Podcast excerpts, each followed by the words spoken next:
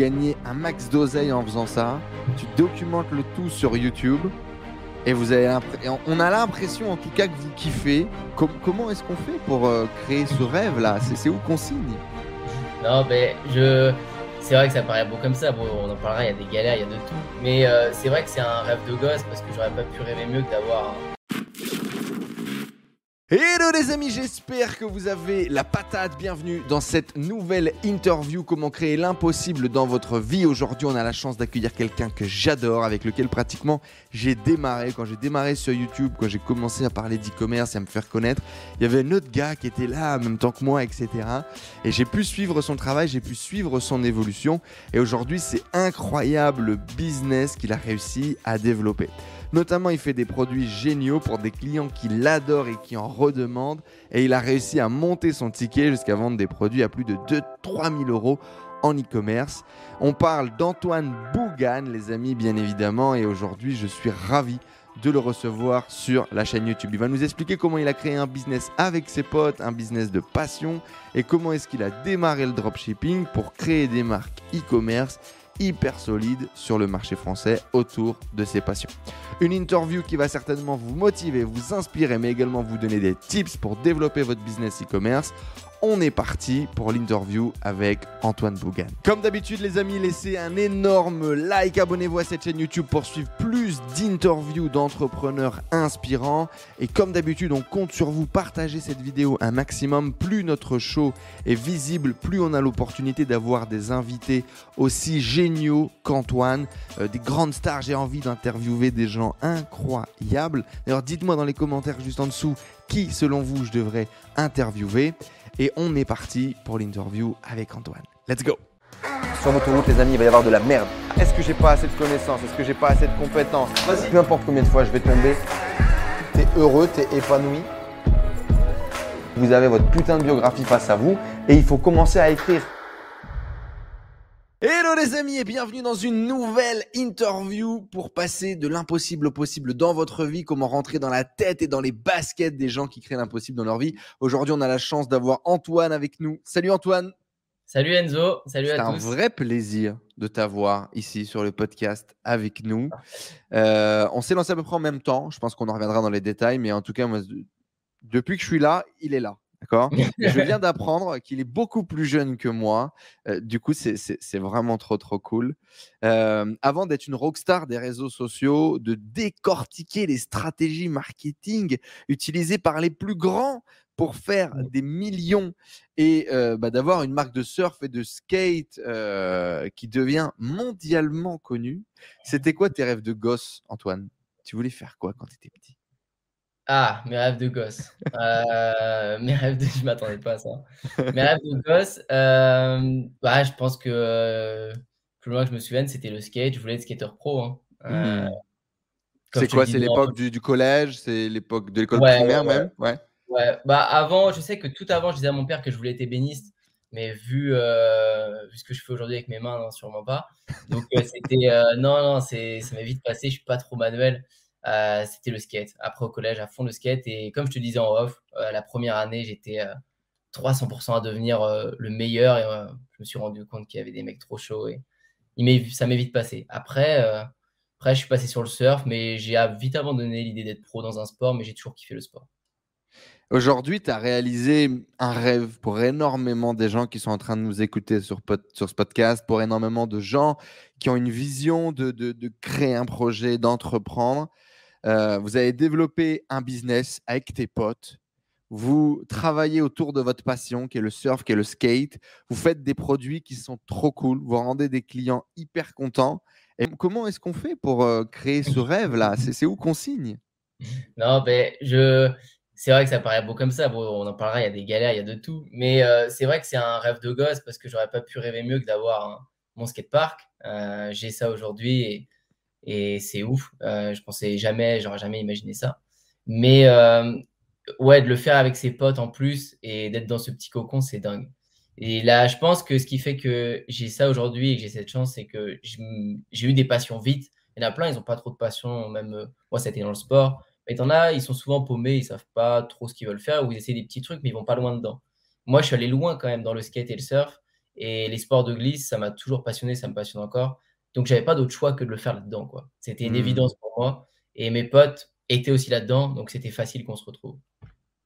Eh ben c'est beau. Aujourd'hui, Mm. tu partages du coup tes tests, tes découvertes, tes analyses marketing ainsi que le back-office de tes différents business sur YouTube. Tu as développé une communauté d'entrepreneurs solides avec plus d'une vingtaine de milliers d'entrepreneurs, peut-être riders, on ne sait pas, euh, qui suivent euh, tes aventures.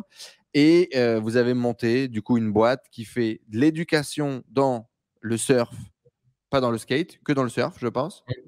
L'éducation que dans le surf. de- construction de modules de skate. Ça, c'est ça l'éducation dans le skate. Ah, il y a aussi du coup de l'infoproduit, on va dire des infoproduits autour du surf et du skate Ouais. et des, euh, des modules, des rampes, des planches de surf, bref, tout un business e-commerce euh, autour de votre, de votre passion. Ça marche, ça cartonne même avec des chiffres à en affoler les compteurs euh, Shopify.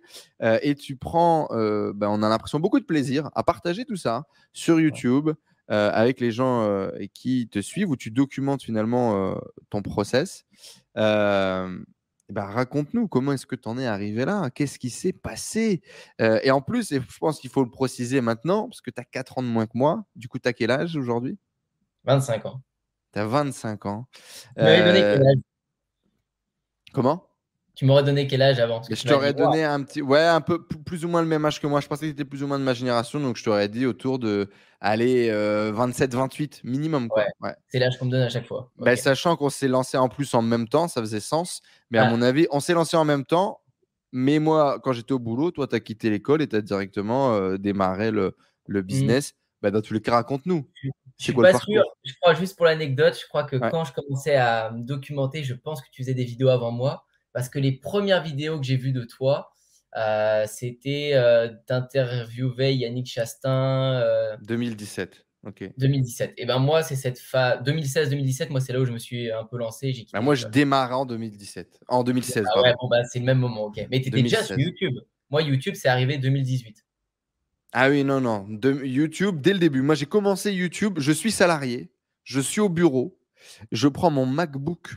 Parce que j'ai pas de caméra, j'ai rien. Je prends mon MacBook que je mets sur FaceTime. J'enregistre une vidéo. Et je dis voilà, Ouais.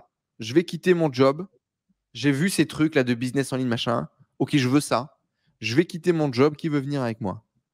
Ouais. Et la, la chaîne part comme ça, quoi. Tu vois. Ouais, moi j'ai mis 1000 ans à me lancer. Bah, moi, enfin sur YouTube, tu vois, j'aimais pas m'entendre, j'aimais pas me voir, j'aimais Ah, pas mes potes regarder ça, donc il m'a fallu un bout de temps.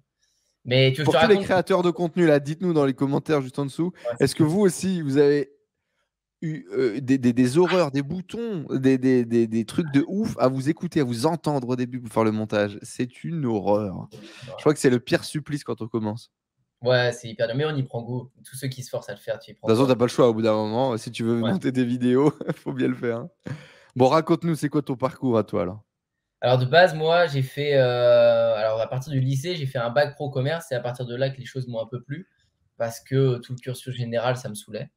Euh, j'ai jamais été très bon à l'école. Enfin, si tu veux, j'étais le mec débrouillard qui grattait euh, 10, 12, 13 de moyenne, mais je ne pas, je faisais rien, je passais mes journées à aller faire du skate ou autre. Et quand un truc m'intéresse pas, je n'arrive pas du tout à y consacrer euh, mon énergie. J'arrive, j'ai du mal à me forcer sur des trucs que j'aime pas. Donc, tu Ouais. dirais quoi? Tu dirais que t'es pas scolaire? Pas scolaire, ouais. Et euh, quand j'y vois pas l'intérêt, euh, j'y arrive pas. J'ai très, j'ai beaucoup de mal à me forcer sur les tâches que euh, je vois pas le sens. Et c'est quoi le, euh, le- background familial? Tes parents, ils- familial? ils- ils- Ouais. Mon père, moi j'ai eu la meilleure éducation du monde. C'est-à-dire, j'ai mes parents, euh, j'ai rien à leur reprocher. Tu vois, j'ai plein de potes ou plein de, Big up de les gens. parents. Ouais, T'en rencontres plein, ils, sont, ils ont toujours des expériences de ouf avec leurs parents. Moi, j'ai rien à raconter de ouf euh, parce que tout s'est hyper bien passé. Mon père, il est artiste, euh, donc il est musicien, il a son groupe, etc. Il a sa société de, de production à côté. Super. Donc un entrepreneur, papa entrepreneur ouais, et artiste. ouais. Mon père, c'est le côté entrepreneur, ma mère, c'est le côté ultra scolaire. Euh, elle a fait beaucoup d'études, elle, a, elle est directrice générale, elle s'occupe de la petite enfance, donc des, des enfants orphelins ou déscolarisés ou des choses comme ça. Ok. Et donc, elle, travaillait pour le CCAS d'une ville. Et, enfin, voilà. Donc, Et c'est euh, quoi du coup la relation à l'argent à la maison et la relation à l'éducation? Est-ce qu'on va te pousser à faire un diplôme, des grandes études, machin? Euh, Est-ce que tu vas grandir dans la scarcity de l'argent? Est-ce que l'argent c'est important? Comment est-ce que tu vas te conditionner à tout ça? Non, mais mes parents, ils sont, comment dire, ils sont très discrets là-dessus quand même. Ils vont pas, mon père, il va pas me parler d'argent à tout bout de champ, ni ma mère non plus. Ma mère va être pour que je fasse des études. Donc, dès que je vais pas en seconde générale, elle est déçue. Voilà, elle est un peu déçue. Elle se dit merde, c'est pas le bon cursus pour elle, à mon avis. et bon, après, elle voit que je m'éclate, donc ça va. Mon père, lui, bon, il s'adapte, il veut juste que ça se passe bien. Et je sais pas comment te dire, non, ils m'ont pas trop pris la tête par rapport à ça, pas plus que ça. Euh, j'ai pas eu trop de notions sur euh, l'argent n'est pas tabou, euh, on peut en parler, tu vois, ça, il n'y a pas de souci. tout ce qu'ils veulent, c'est que je m'en sorte et ils me soutiendront dans ce que je fais. Ok, est-ce que, est que tu vas démarrer, on va dire, ce truc de l'entrepreneuriat ou essayer de gagner, parce que tu le diras dans, dans, des interviews, dans des vidéos, tu vas démarrer initialement pour gagner de la thune. Tu vas envisager le business en ligne pour gagner de la thune. Est-ce mmh. que tu vas justement commencer à forger ce mindset assez tôt, en mode OK, il faut que je suis débrouillard, il faut que j'aille chercher un peu de thunes, je sais pas, pour justement m'acheter un skate parce que mes parents veulent pas m'acheter le skate que je veux ou est-ce que tu vas rentrer dans un mindset lié à l'argent assez tôt particulier ou pas? C'est incroyable parce que ça m'est arrivé comme un, putain de déclic, je te jure. C'est, euh, je ne pensais pas du tout à la thune avant mes 18-19 ans, je pense, avant que mmh. je quitte ce BTS en fait, je me disais, je fais mes études, mon bac pro, puis après mon bac pro, pour faire plaisir à ma mère aussi, je me suis dit, je veux en BTS parce que je sais que c'est la suite logique, mais moi, je ne savais pas du tout, ça me, me. Je me suis dit, je vais finir en vendeur dans un magasin de surf parce que je faisais mes stages là-dedans. Et à un moment, euh, je vais te dire après pourquoi, mais il y a un truc qui m'a déclenché le déclic sur euh, putain, on peut générer l'argent qu'on veut. Et là, ça m'a ouvert les, yeux. Je me suis dit, putain, pourquoi je suis obligé d'aller à l'école pour euh, regarder des cours? Pourquoi je suis obligé, obligé de. Moi, le obligé, il m'en fout. Mmh. Et quand j'ai compris qu'en fait, il y a, y a, des gens qui sont pas obligés quasiment, euh, bah, ça m'a là, j'ai pété un câble. Et j'ai vraiment pété un câble. Ouais. Est-ce que tu avais déjà du coup envisagé le côté euh, justement non traditionnel euh, par le parcours de ton père, de l'entrepreneuriat, de l'artiste? Est-ce que du coup, ça t'a ouvert une voie? Est-ce que pas du tout? Ouais. Dans, je pense qu'inconsciemment, oui. Par contre, dans mes souvenirs, non. Je me suis pas dit, je vais faire comme mon père indépendant comme lui parce que lui, il sait chanter. Euh, il sait... Enfin, j'ai l'impression qu'il avait un talent, si tu veux. Ouais, d'accord, ok. Ou moi, je pourrais, je l'ai pas, je sais pas chanter. Euh, j'ai fait des instruments, tu vois, euh, parce qu'il m'en apprenait et je kiffe un peu ça, mais je n'ai pas de talent, je pourrais pas faire comme lui et je j'imaginais pas autre chose. Donc, mais je pense qu'après, inconsciemment, oui. Mais... Ouais, bien sûr. Tu as, vu un autre modèle, tu t'es dit pourquoi pas, il y a peut-être d'autres modèles qui peuvent exister. Est-ce que l'éducation nationale t'a fait ressentir à un moment donné que tu étais nul, mauvais ou pas mmh. intelligent. Le fait d'être passé par un cursus bac pro, BTS, t'as pas fait la seconde générale, tu le disais en plus, ta mère, c'était important pour elle. Est-ce qu'à un moment donné, tu t'es dit, putain, peut-être je suis con? Mmh. ouais, ouais, ouais, je me le suis vraiment dit. au collège, jusqu'au collège, je me suis dit, j'étais toujours dans les derniers, c'est toi qui vas en cours de soutien, c'est toi qui, qui, qui, passe le dernier dans les classes, c'est toujours toi le dernier de tout.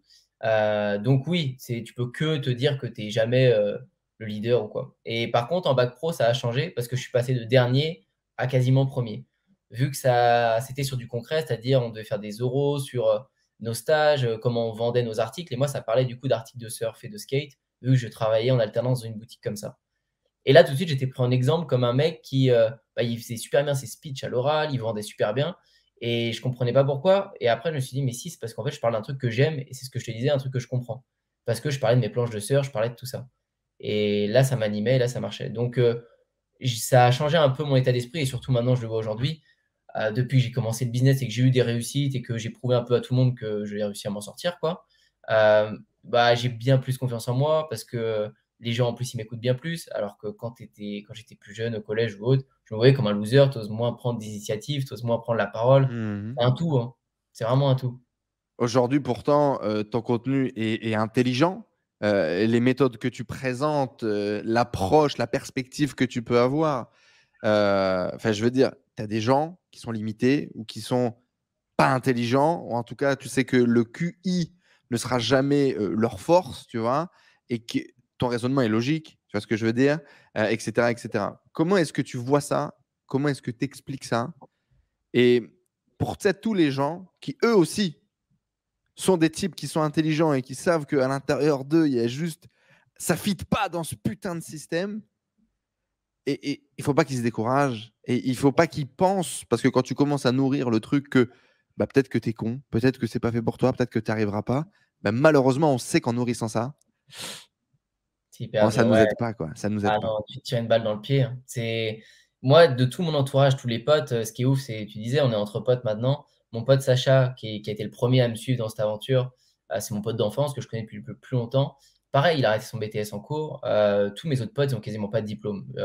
mon pote Pierre n'a pas le bac. Enfin, c'est que des, c'est que des mecs qui sont pas forcément avec un gros QI de base, si tu veux, ils sont pas connus pour ça, ils n'ont pas réussi pour ça. Ils ont juste eu la, la niaque, la motivation nécessaire et le, la volonté d'y croire que c'est vraiment faisable et essayer de faire abstraction de, de tout ce qu'il y a autour, donc euh, ton entourage qui va te, te déglinguer. Et c'est ce que je dis au départ, moi. Ta motivation, elle est méga précieuse au tout début, parce qu'elle tient sur un fil. Toi, tu es déjà mitigé, tu te dis est-ce que vraiment ça va marcher ou pas? Euh, mais bon, tu sais déjà pas... trop ce que tu fous là. Ouais, c'est ça. Ouais, tu es toujours en train d'hésiter. Donc, si au moindre échec, tu as ton père, ta mère, quelqu'un qui te dit, mais tu vois, je te l'avais dit, tu vas faire, ouais, ouais, tu me l'avais vu, tu me l'avais dit. Et au deuxième, au troisième, au quatrième échec, tu vas, ouais, mais ils ont raison. Moi, j'ai tort, c'est sûr. Donc, est-ce que tu penses que c'est quoi l'éducation, le système qui n'est pas adapté à, à, à, tout le monde ou? Je pense que tu peux pas demander à quelqu'un de te donner son avis s'il n'a pas fait ce que tu veux faire, c'est tout. Je pense qu'il y a plein de secteurs. Tu as quelqu'un qui, les gens peuvent être très heureux ou avoir une très belle forme de réussite dans leur métier. Je pense à ma mère qui pense que, voilà, elle a dû faire un super truc. Elle, je pense qu'elle a fait vraiment un super truc dans son métier, mais elle, travaille 10, 12 heures par jour non-stop. Pour, euh, si on parle d'argent, c'est le même salaire. C'est des fois gratter 100 ou 200 euros d'augmentation au bout de 5 ans. c'est aberrant comparé au travail fourni, tu vois. Mais elle, elle a une réussite de dingue. Et je pense que je ne peux pas parler d'elle, pas parler avec elle, pardon, de mes objectifs en tant qu'entrepreneur, de la rentabilité par rapport au temps, de ce que. Enfin, c'est impossible. Elle n'aura jamais le même avec moi et ce sera forcément différent. Mais je pense qu'il faut mmh. s'adresser aux bonnes personnes. Et celles qui ne sont pas les bonnes personnes, bah, il faut les ménager. Il ne faut pas forcément tout leur dire au départ, euh, quitte à leur dire vraiment ce qui se passe quand ça fonctionne. Et par rapport à, au Antoine Jeune ou à tous les, les Antoine Jeunes qui nous regardent, ce serait ce truc de se dire Trouve une passion, trouve un truc qui te fait plaisir, trouve un truc qui te donne envie d'étudier, trouve un truc qui te rend intelligent, entre guillemets. Ouais, euh, bah moi, ça marche comme ça dans mon cerveau. C'est, il faut que quand tu trouves un truc qui te passionne ou un truc qui te parle, c'est tellement plus simple. Tu n'as pas à te forcer, tu n'as pas l'impression de travailler en fait. Moi, c'est ce mmh. que j'ai dit quand j'ai commencé. J'ai fini de travailler en fait. Ça fait euh, déjà 5-6 ans que j'ai pas travaillé une seule minute. Alors que tu bosses comme un âne et tu finis tes ah journées encore aujourd'hui à minuit euh, en rentrant en bagnole, une main téléphone, une main euh, sur le volant. ne faites pas ça chez vous d'ailleurs. Ne faites, pas ça chez vous. Bon, comment tu t'es lancé? Alors raconte-nous, premier business, première vente. Marketing de réseau. C'est le marketing de ah, réseau. ça, c'est. ça, c'est drôle quand même. Bah, c'est commun et en même temps, c'est drôle parce que moi, j'ai l'habitude de troller tous les gens qui font du MLM. Du coup, raconte-nous. ouais, bah, c'est ça qui m'a ouvert les yeux. C'est-à-dire que euh, mon père faisait des concerts du coup pour euh, une grosse boîte euh, qui vendait des produits de minceur. Et du coup, j'ai, il, il me disait, waouh putain, là je suis dans des, dans des concerts et puis tu as des mecs, il invite, enfin en gros le patron invite les gens qui gagnent plus de 15 000 euros par mois, plus de 10 000 euros par mois, ils sont tous Et là je fais, mais quoi, mais c'est quoi ce délire? Lui, il gagne plus de 15 000 euros par mois. Là, là, je commençais à me parler d'argent. Je me disais, mais c'est quoi ce délire sais, dans le MLM, tu as des classements en plus. Tu sais, ou tes émeraudes en fonction de ce que tu gagnes, tes machins, enfin, très classifié, tu vois. Et ça, j'avais jamais trop entendu parler de ça, mais ça m'a direct parlé. Comme et ton euh, père lui-même euh, étonné, du coup. Il dit, ouais, les, mecs, euh, les, mecs, ils sont chauds, quoi. Ouais, ils sont chauds, ouais, grave. vraiment étonné. Et, c'était quoi le MLM, du coup? le... bah, En gros, c'est des produits de minceur. Tu veux que je te dise le nom? Bah, pour rigoler. Ouais, c'est Chris Lore, ça s'appelle. Chris Lore. Ouais, et en fait, c'est très c'est très dans, dans, chez moi en fait. Ils sont à Saint-Nazaire, basés ici. Ils cartonnent hein, ce qu'ils font en ce moment. Ah oui, donc c'est c'est pas un MLM États-Unis machin, c'est un MLM local. Donc c'est une boîte entre guillemets standard et qui s'est développée sur un format MLM. Euh, ouais, qui est là depuis ma naissance, je crois, euh, depuis 96. Super. Et euh, ouais, ouais, ils ont un vrai. Les patrons, je kiffe. Le produit, je kiffe et je kiffais. J'ai toujours kiffé. Donc c'est ça que j'adorais, c'est que rien que ce produit m'avait fait perdre 10 kilos. Oui, donc euh, c'est pas non plus un MLM euh, arracheur de dents euh, à l'américaine. Non, non, non, c'est pas autant, non, c'est pas comme ça. Mais j'ai vraiment kiffé ce produit-là. Je kiffais les gens et je me suis investi, mais à 1000%. C'est ce qui m'a fait arrêter les cours et c'est ce qui m'a fait dire que, bon, au bout de ouais, six mois avant la fin de mon BTS, j'ai dit à mon prof, je me casse, j'arrête, c'est fini. Et je pars faire du MLM à 300%, démarcher les gens dans les rues avec les prospectus, aller chercher des gens qui avaient un peu dans le bon point et leur dire tiens, tu viens à ma réunion la semaine prochaine. Et il me fallait des gens à des réunions pour après les, leur vendre direct mon programme. Quoi. Et je faisais ça toutes les journées. Et effectivement, tu as ce truc de brûler les bateaux. tu vas quitter l'école du coup pour te lancer dans le MLM. Tu mmh. vas, tu vas arrêter tout euh, pour euh, parce que tu vas, tu, vas, tu vas bosser également à un moment donné en parallèle, tu vas, tu vas prendre le boulot, tu vas être vendeur du coup euh, mmh. dans cette fameuse boutique, toujours la même de, de, planches de surf et de skate. Tu vas arrêter le taf pour suivre une formation pour lancer ta boutique en dropshipping. Mmh. On, peut dire que du coup, tu es dans le truc de brûler les bateaux. Est-ce que tu recommandes de brûler les bateaux? Pourquoi est-ce que ça a fonctionné pour toi? Ah, Ça marche trop bien. J'ai jamais aussi bien bossé que quand j'avais un contrôle de maths, tu vois, le lendemain à 8 h et que je commençais à le taffer à 2 h du mat, tu vois. Ça, ça c'est toujours ma, c'est mon lifestyle, toujours. Et c'est la même chose. Quand tu te mets dans la merde totale, moi, ça marche trop bien, la pression, euh, le stress, je fais des, miracles. Si j'ai trop de temps, si j'ai trop d'avance, je fais rien du tout. Et euh, donc, le fait de quitter le BTS, même après, à la fin, j'ai vite quitté mon alternance où je gagnais 600 balles par mois je savais qu'en quittant cette alternance, il me restait que deux mois pour vivre sans boulot. En fait, c'était juste quitter pour partir deux mois et il fallait que j'en vive euh, dans les deux mois. Quoi. Parce que mmh. j'avais mon loyer à payer, j'étais avec ma copine. Donc, c'était méga tendu. Et en fait, ça l'a fait au bout de deux mois. C'est après que la, ma première boutique dropshipping a marché. Mais c'était sur le fil. quoi. Vraiment, il me restait en tout et pour tout, je sais plus, entre 500 et 600 sur mon compte. Que dalle, quoi. Et tellement que c'est parti après, ça m'a fait euh, ressortir la tête de l'eau. Mais le fait de brûler les bateaux, ça a tout changé. Revenons sur cette première vente du coup. MLM, Chris Laure, qu'est-ce qui se passe? Comment est-ce que tu vas closer quelqu'un? MLM, en gros, la fille qui, qui me gérait, elle s'appelait Valérie et elle m'a très bien cerné. Elle est hyper gentille. Elle, a, elle a compris que je m'intéressais bien à l'argent et j'étais méga déter, que j'avais toutes mes journées.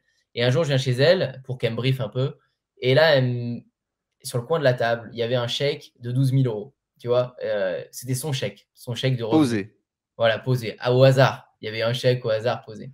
Euh, et, moi, je l'avais dans le coin de mon œil, ce putain de chèque. Et à un moment, je lui dis, ben, c'est un chèque de revenu, hein, c'est ce que tu gagnes et tout. Et elle me dit, ben, ouais, ça, c'est un, un, de mes chèques que je gagne par mois. Ouais. J'ai ah ouais, putain. Et euh, laisse tomber, j'ai pété un câble. j'ai parlé avec elle, je disais trop rien, mais en fait, dans ma tête, je pensais carrément à autre chose.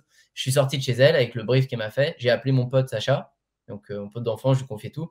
Je l'ai, mais je pense, je l'ai tellement closé, tellement fort je lui dit, je sais même plus ce que je lui ai dit, mais gros, là, on m'a montré un chèque de 12 000. On peut vraiment faire des dizaines de milliers d'euros par mois. On est libre, on fait ce qu'on veut. C'est abusé. Tu peux gérer ton temps. Si tu as envie de travailler comme un malade, faire 100 000 par mois, tu peux le faire. J'ai pété un câble. Et du coup, je l'ai convaincu en deux secondes de faire ce marketing de réseau aussi avec moi. Euh, sauf que Sacha étant un mec euh, encore plus avant, beaucoup plus timide, qui bégaye, etc. Et c'était un exercice très dur pour lui d'aller dans la rue avec moi pour chauffer. Euh, bon, il l'a fait quand même, mais il n'aimait pas, il aimait pas ça. Et euh, donc, il m'a pas trop, trop suivi. Mais moi, j'ai réussi, en gros, à closer, euh, on va dire, 10 euh, personnes de ma classe. J'étais en BTS et il y en a 10 de ma classe à peu près que j'ai mis un peu dans ce truc-là, dans Chrysler. J'en parlais un peu sur la fin avant de quitter l'école. D'accord, donc pas vendre des produits, mais vraiment vendre l'opportunité pour qu'ils deviennent des vendeurs, quoi. Ouais, et puis ils achetaient en même temps. Je faisais un peu les deux. Ils achetaient pour, tester le truc et puis après, ils devenaient des vendeurs. C'est comme ça que tu faisais un peu de chiffre d'affaires et donc ça a été les premières ventes. 700, 800 par mois, je crois, un truc comme ça. Je devais commencer à le faire. Et, après, au bout de 6-7 mois, ça commençait à me lasser parce que j'en avais vraiment marre d'aller démarcher des gens. En fait, je voulais vraiment que ce soit le processus inverse. Je rêvais que des gens viennent me voir pour me dire Antoine, tu vends quoi et comment t'acheter ton produit. Et j'en mmh. avais vraiment marre d'être là dans la rue à attendre les gens, les regarder dans les yeux, que des gens qui n'ont rien à foutre, que des gens que tu déranges. Moi, j'ai été éduqué, si on parle de mon éducation, dans un monde où euh, on n'aime pas les gens sans gêne. Mon père, euh, ma mère, pareil. Euh, ils m'ont vraiment éduqué là-dedans. Il ne faut pas faire de bruit le matin quand tu te réveilles. Euh, faut... Les gens qui dorment, même s'ils dorment jusqu'à 11h, il ne faut pas faire de bruit. Faut une salle d'attente, tu fais pas de bruit, etc. Enfin, c'est que des trucs comme ça. Et moi, je n'aimais pas du tout aller interrompre les gens dans, sur la place du marché à côté de chez moi pour leur demander de venir à la réunion demain, tu vois. C'était trop intrusif. Et comment, et... comment tu fais du coup pour te. C'est quoi le moteur qui fait que tu vas te dépasser à ce moment-là et que tu vas oser aller le faire? J'avais la rage. Hein. Je prenais même des photos, euh, j'en retrouve des fois dans, mes, dans ma galerie de Snapchat. Je prenais des photos de moi comme ça. Je disais là aujourd'hui, Antoine, niaque, tu vas tout défoncer, tu vas le faire. Là, j'ai pris la décision maintenant. Ça se passe dans ma tête. Je prenais que des décisions, je pétais des câbles. Je disais euh, les gens le font. Si les gens le font, je le fais. C'est obligé. Il n'y a pas d'autre solution. Je suis meilleur que de toute façon. Et j'étais, je me motivais tout seul, tout seul, tout seul, tout seul. Je crois même pas que je regardais beaucoup de vidéos YouTube à ce moment-là. Tu penses qu'il y avait quoi? Il y avait justement une espèce de d'ego où tu croyais vraiment que tu étais meilleur que la moyenne et que tu pouvais y arriver? Ouais, je croyais vraiment que, en fait, je, mon envie de pouvoir surfer quand je voulais, skater quand je voulais, était trop forte. Je voulais vraiment ma liberté. Et du coup, le fait d'avoir quitté l'école et d'avoir dit à tout le monde que j'allais réussir, c'était la rage de le montrer, tu vois. Même mon père, mon père, il me disait souvent, Tintin, il y a des sous qui descendent de ton compte. Mon, père est très pragmatique. Enfin, il va dire, tes sous, ils descendent de ton compte, mais il faut qu'ils en rentrent. Tu vois, je veux bien dessus dans tes projets, mais à un moment, ça descend, donc il faut que ça monte. Tu vois, il faut arrêter. tu vois, il est normal, je suis un gamin, j'ai jamais rien entrepris. Je suis en train de lui dire, papa, je lâche tout et je vais réussir, t'inquiète, je suis millionnaire demain. Et donc, pour tu disais ça, Non, je disais pas, je suis millionnaire demain, mais je lui disais, t'inquiète, je vais créer un truc de ouf. Je vais faire un truc de malade. Non, c'est trop brut quand même de dire millionnaire, je l'aurais pas dit à, mes parents. Mais ça, leur ça les aurait inquiétés plus qu'autre chose, je pense. Et, tu croyais, fondamentalement, tu croyais que tu allais faire un truc de ouf? En fait, je le savais. Je, depuis le tout début, je le sais à 100% que je ferais un truc de ouf. Que, en tout cas, que je vivrais de mon truc. Que j'arriverais ce que je voudrais. En fait, je le savais. C'est pour ça que j'avais zéro doute à quitter mon taf, à le dire à tout le monde. Je le savais. Il y avait comment tu l'expliques ça? Comment tu le sais? Et comment est-ce que Comment est-ce que tu le sais? Est-ce que c'est une sensation? Est-ce que c'est. Euh, comment tu le sais? C'est un truc de ouf. Hein. C'est euh, ce que je te disais au début, j'ai l'impression que ça m'est tombé sur la gueule euh, au BTS et qu'avant, je fermais les yeux là-dessus. Et c'est vraiment cette première personne, Valérie, quand elle m'a montré son chèque, de ma, dans ma mémoire, c'est le plus gros déclic. Parce qu'avant, je ne pensais pas à la thune. Et à partir de ce moment-là, j'ai pensé à la thune. Et je me suis dit que je parlais vraiment de ce truc d'obligation. Je suis plus obligé de. Et j'ai commencé à sécher les cours, j'ai commencé à, ce que je faisais jamais. C'est trop sans gêne, tu vois. Euh, manque de respect aux profs. Donc, euh, non, non, je... c'est ce déclic-là de l'argent. Des gens qui gagnent de l'argent, que je les côtoie de près, ça m'a ouvert les yeux. Et comment est-ce que tu savais que tu allais réussir, toi? Je savais que j'en étais capable, j'ai tout, j'ai deux bras, deux jambes, je suis pas attardé mental, je sais pas, je, je, je vois les gens qui réussissent, ils ont rien de plus que moi. C'est une comparaison et et je me dis, j'ai plus de niaque que n'importe qui. S'il faut dormir 3-4 heures par nuit, je dormirai que 3-4 heures par nuit et je me lasserai jamais. Et j'y arriverai tant que. Parce que même si je devais retourner travailler pour un patron, j'avais vraiment déjà cette vision méga long terme. Je m'en souviens, je me disais, même si je dois travailler 2-3 ans et que j'y arrive dans 5 ans, je préfère réussir dans 5 ans que de ne pas réussir du tout. Je préfère réussir dans 10 ans que de pas réussir du tout. Donc, euh, j'étais prêt à jamais arrêter. Et le rêve, c'était quoi? Gagner beaucoup d'argent pour aller surfer euh, la moitié de la journée ou le reste du temps? Ouais, mon rêve, il m'est vite venu. Hein. J'avais quand même l'idée de skate skatepark dans ma tête. C'était un de mes premiers rêves. Et, euh, et déjà, ouais, euh, d'être libre géographiquement. C'est d'ailleurs c'est un des premiers trucs que j'ai fait dès que ça a bien marché. Je me suis cassé à New York, je me suis cassé à Bali, je suis parti partout juste pour voir si euh, en fait ça marche. je peux être avec mon ordi à l'autre bout du monde, ça, ça continue, tu vois. Hmm. Et, et, ouais, ça fait partie des premiers rêves, dont un de mes plus grands rêves qui est pas encore fait. J'y bosse beaucoup, mais qui est cette fameuse piscine à vagues. Et, et ça, c'est le rêve ultime. De construire ta propre piscine pour pouvoir surfer dans ta piscine en mode euh, fuck off, quoi. Ouais, ouais, vraiment. Pas pour monter un business, hein, juste pour un plaisir euh, entre potes. J'ai cette euh, croyance profonde que les gens qui font des trucs grands, que les gens qui ont des résultats qui sont entre guillemets hors normes ou qui sortent un peu de la norme en tout cas, ont des gens qui ont une frustration très forte qui leur donne l'énergie, la force, la motivation nécessaire pour justement braver toutes les merdes qui vont se pointer sur le chemin. C'est quoi ta frustration à toi? Ah, euh, ma frustration, je sais pas, c'était une frustration, je te dis, c'était vraiment le. Ouais, j'avais peur de d'être une merde, d'avoir promis des trucs que j'aurais pas pu assumer, tu vois. À qui? À ma copine parce qu'on s'est rencontrés dans la, en classe, tu vois. Euh, donc on était voisins de classe. Et quand je lui ai annoncé que je partais déjà de classe, elle a pleuré pendant une semaine quasiment. Euh, parce que son acolyte partait, j'en sais rien. Enfin voilà, et je l'ai lâché un peu. Euh, donc j'avais envie de lui prouver que j'avais pas fait ça pour rien. J'avais envie de prouver à mon père et à ma mère, t'imagines pas comment c'était galère de lui expliquer que j'arrêtais l'école, un BTS, pour lui dire que j'allais entreprendre, faire mon truc. C'est le monde opposé d'elle. Donc, euh, je voulais surtout pas décevoir. C'est beaucoup de pression qui, moi, m'aide. La pression, ça me, ça me tire vers le haut et de fou. Ça m'anéantit pas du tout. Donc, le fait de mettre mis tout ça sur le, sur le dos, c'était parfait. Et j'en avais parlé à tellement de potes, j'en avais, je faisais trop d'erreurs, hein, parce qu'aujourd'hui, je recommande à personne d'en parler à autant de gens. C'est mmh. une horreur, parce que tu risques de te démotiver. Mais, euh, mais je m'étais Mais toi, ça t'a motivé Ouais, toujours. Raconte-nous du coup le premier dropshipping, le, le, premier e-commerce. Comment est-ce que tu découvres le drop? Pourquoi est-ce que tu décides du coup de, pousser dans le drop et, après bah, jusqu'où ça va t'amener? Ouais, je découvre après en tapant euh, gagner de l'argent sur Internet, sur Google. Euh, sur un premier site, je sais même plus leur nom, mais c'était un couple euh, qui gagnait de l'argent en faisant des blogs. et je me dis, mais t'es gagné 6850 euros par mois en rédigeant nos articles de blog et tout. Et je fais, il y a d'autres opportunités d'argent. C'est à ce moment-là où j'essayais de m'intéresser à gagner de l'argent sans démarcher les gens, que les gens viennent vers moi. Je me disais des blogs, bon, ils vont venir vers moi et ça peut-être le faire. finalement, je n'ai même pas poussé le truc. Je suis allé sur YouTube. Et j'ai vu Anthony Nevo, j'ai vu Antoine BM, j'ai vu. Euh, qui c'est que j'ai vu d'autres J'en ai... Et j'ai vu Sébastien Cerise. J'ai vu Sébastien Cerise. Euh, et là, j'ai vu dropshipping avec Léo Guillot aussi. Je voyais pas mal Léo Guillot. Euh, tout ça, je suis tombé dans ce monde de, drop. Et j'ai commencé à en parler à Sacha, lui montrer regarde, j'ai trouvé ça en fait, parce que lui, il n'était pas trop intéressé par le marketing de réseau, il n'avait pas poussé le truc comme moi. Et en fait, j'ai commencé à me prendre à fond dessus. Je me suis dispersé complètement sur ce business model et j'ai commencé à créer des boutiques sans me former. J'en ai fait 4, 5, 4, 5 boutiques, coque d'iPhone, euh, boutique pour chat et chien, des montres en bois, des lunettes, des machins. Et je dépensais toujours 700 euh, euros par boutique à peu près. Ça me rapportait entre 50 et 100 euros. Bref, je perdais un max. Euh, et j'avais tout et pour tout à peu près 5000 de côté, moi. C'est toujours ce que j'ai, que mes parents m'avaient laissé, donc je partais pas avec rien. et au bout de 4, 5, 6 boutiques, je me suis dit, Antoine, ça va être chaud il faut que tu investisses bien. Et je me suis bien fait marketer par un lancement de, Sébastien Cerise. Et j'ai acheté. Enfin entier. Euh, enfin entier, ouais. Voilà. Et j'ai acheté avec Sacha, elle était à 2500 euros, je crois, un truc comme ça. C'était extrêmement cher. Tu sais que c'est toujours aujourd'hui le lancement francophone le, le, plus, le, plus lucratif, le plus gros. Je pense, hein, parce qu'il y avait 3000 ventes, non? 7 millions d'euros. 7 millions d'euros de ventes en un mois. Ah, c'est le plus gros euh, lancement d'infoproduits euh, qui n'a jamais été fait en francophonie. C'est un truc de malade. Hein. je suis affilié à ce moment-là. Mes ah premiers. Ah déjà en place? déjà en place. C'est la première fois que j'encaissais des revenus d'affiliation aussi, aussi, aussi élevés. Je vais gagner 10 000 euros avec le lancement.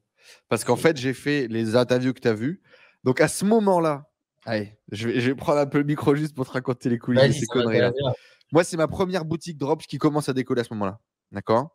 Et à ce moment-là, j'ai déjà commencé à spammer l'intégralité des gens qui sont influents et tout euh, pour faire des interviews. Parce que c'était ma manière de rentrer chez les gens, c'était de faire une interview.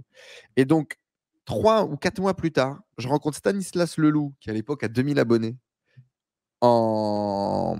à Ho Chi Minh, donc au Vietnam je l'appelle, je suis en Thaïlande, et je lui dis Ouais, euh, dans tes podcasts, tu dis à tout le monde, euh, quand on est à côté de chez toi, on passe te voir, euh, tu nous reçois qu'une bière. Bah, bien sûr, avec plaisir. Je prends le train, je fais l'avion, j'arrive chez lui, salut, c'est moi, tu vois. Bref, je rencontre Stanislas Leloup, je fais une vidéo avec lui, je la poste en ligne. Yannick Chastin, qui à l'époque était un mec un peu influent dans le milieu du e-commerce, voit cette vidéo. Il m'envoie un message. J'adore le travail que tu as fait, etc. Je serais intéressé par te rencontrer. Ok, je rencontre le mec, boum, intéressant, on commence à faire des connexions. Moi, je connecte avec des gens qui sont autour de lui. Je me retrouve à dormir chez un gars pendant deux mois. Le gars qui finira aujourd'hui l'associé de Sébastien Cerise, Romain Pomerol, aujourd'hui. Ok, je Romain, vois que c'est. vu à Nantes, ouais. Et donc, si tu veux, je dors chez Romain, je commence à devenir pote, etc. avec Yannick. Et là, je continue dans ma stratégie. Moi, je donnais toujours beaucoup de choses aux gens pour que d'une façon ou d'une autre, ça revienne. Et donc, à ce moment-là, je me retrouve à faire l'intro du podcast de Yannick Chastain avec un truc avec un ring et tout. J'ai cette idée-là que j'ai. Il m'envoie un script dégueulasse.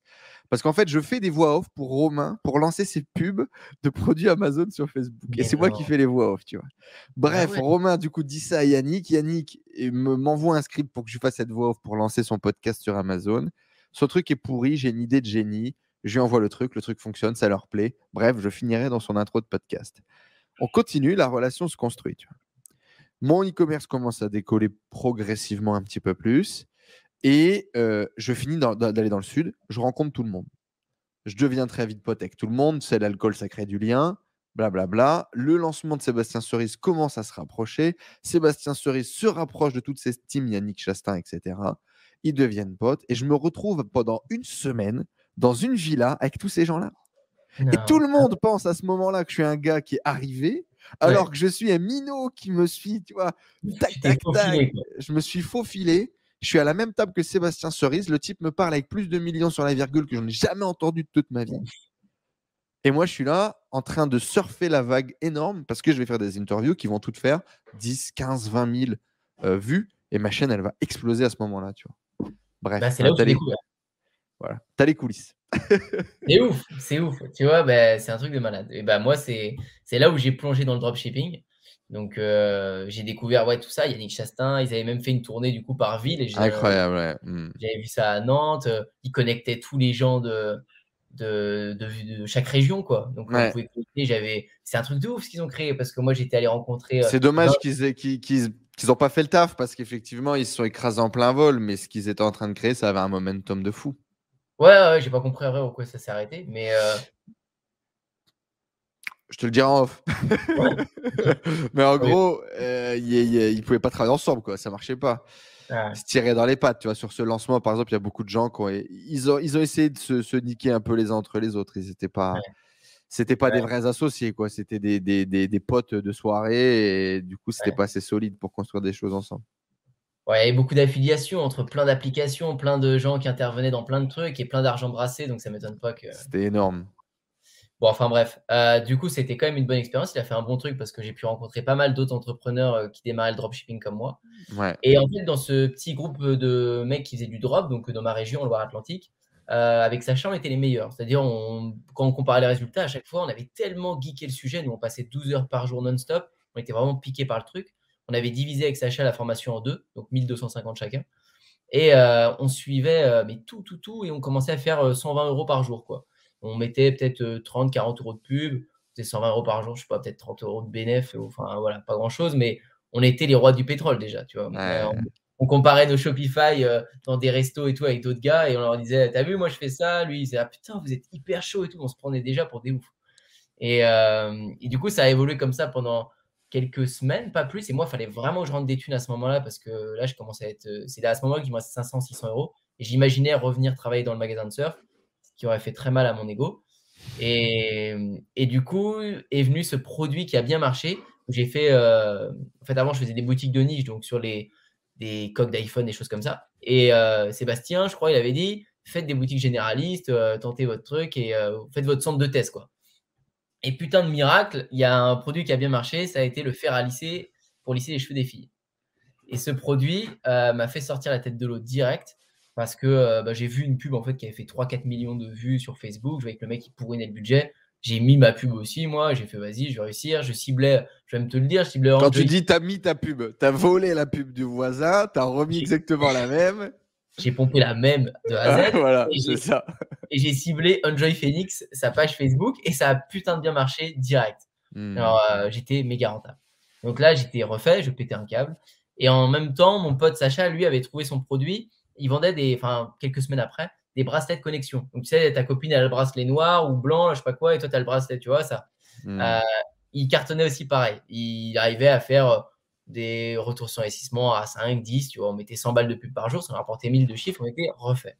Et, donc là, euh, à ce moment-là, tu passes les 500 euros par jour, tu passes les 1000 euros de chiffre d'affaires par jour Ouais, ouais, je passe les 500. Euh, 1000, c'était les meilleures journées. Mais je passe au moins les. Qu'est-ce que tu ressens à ce moment-là? Comment est-ce que tu vis ça?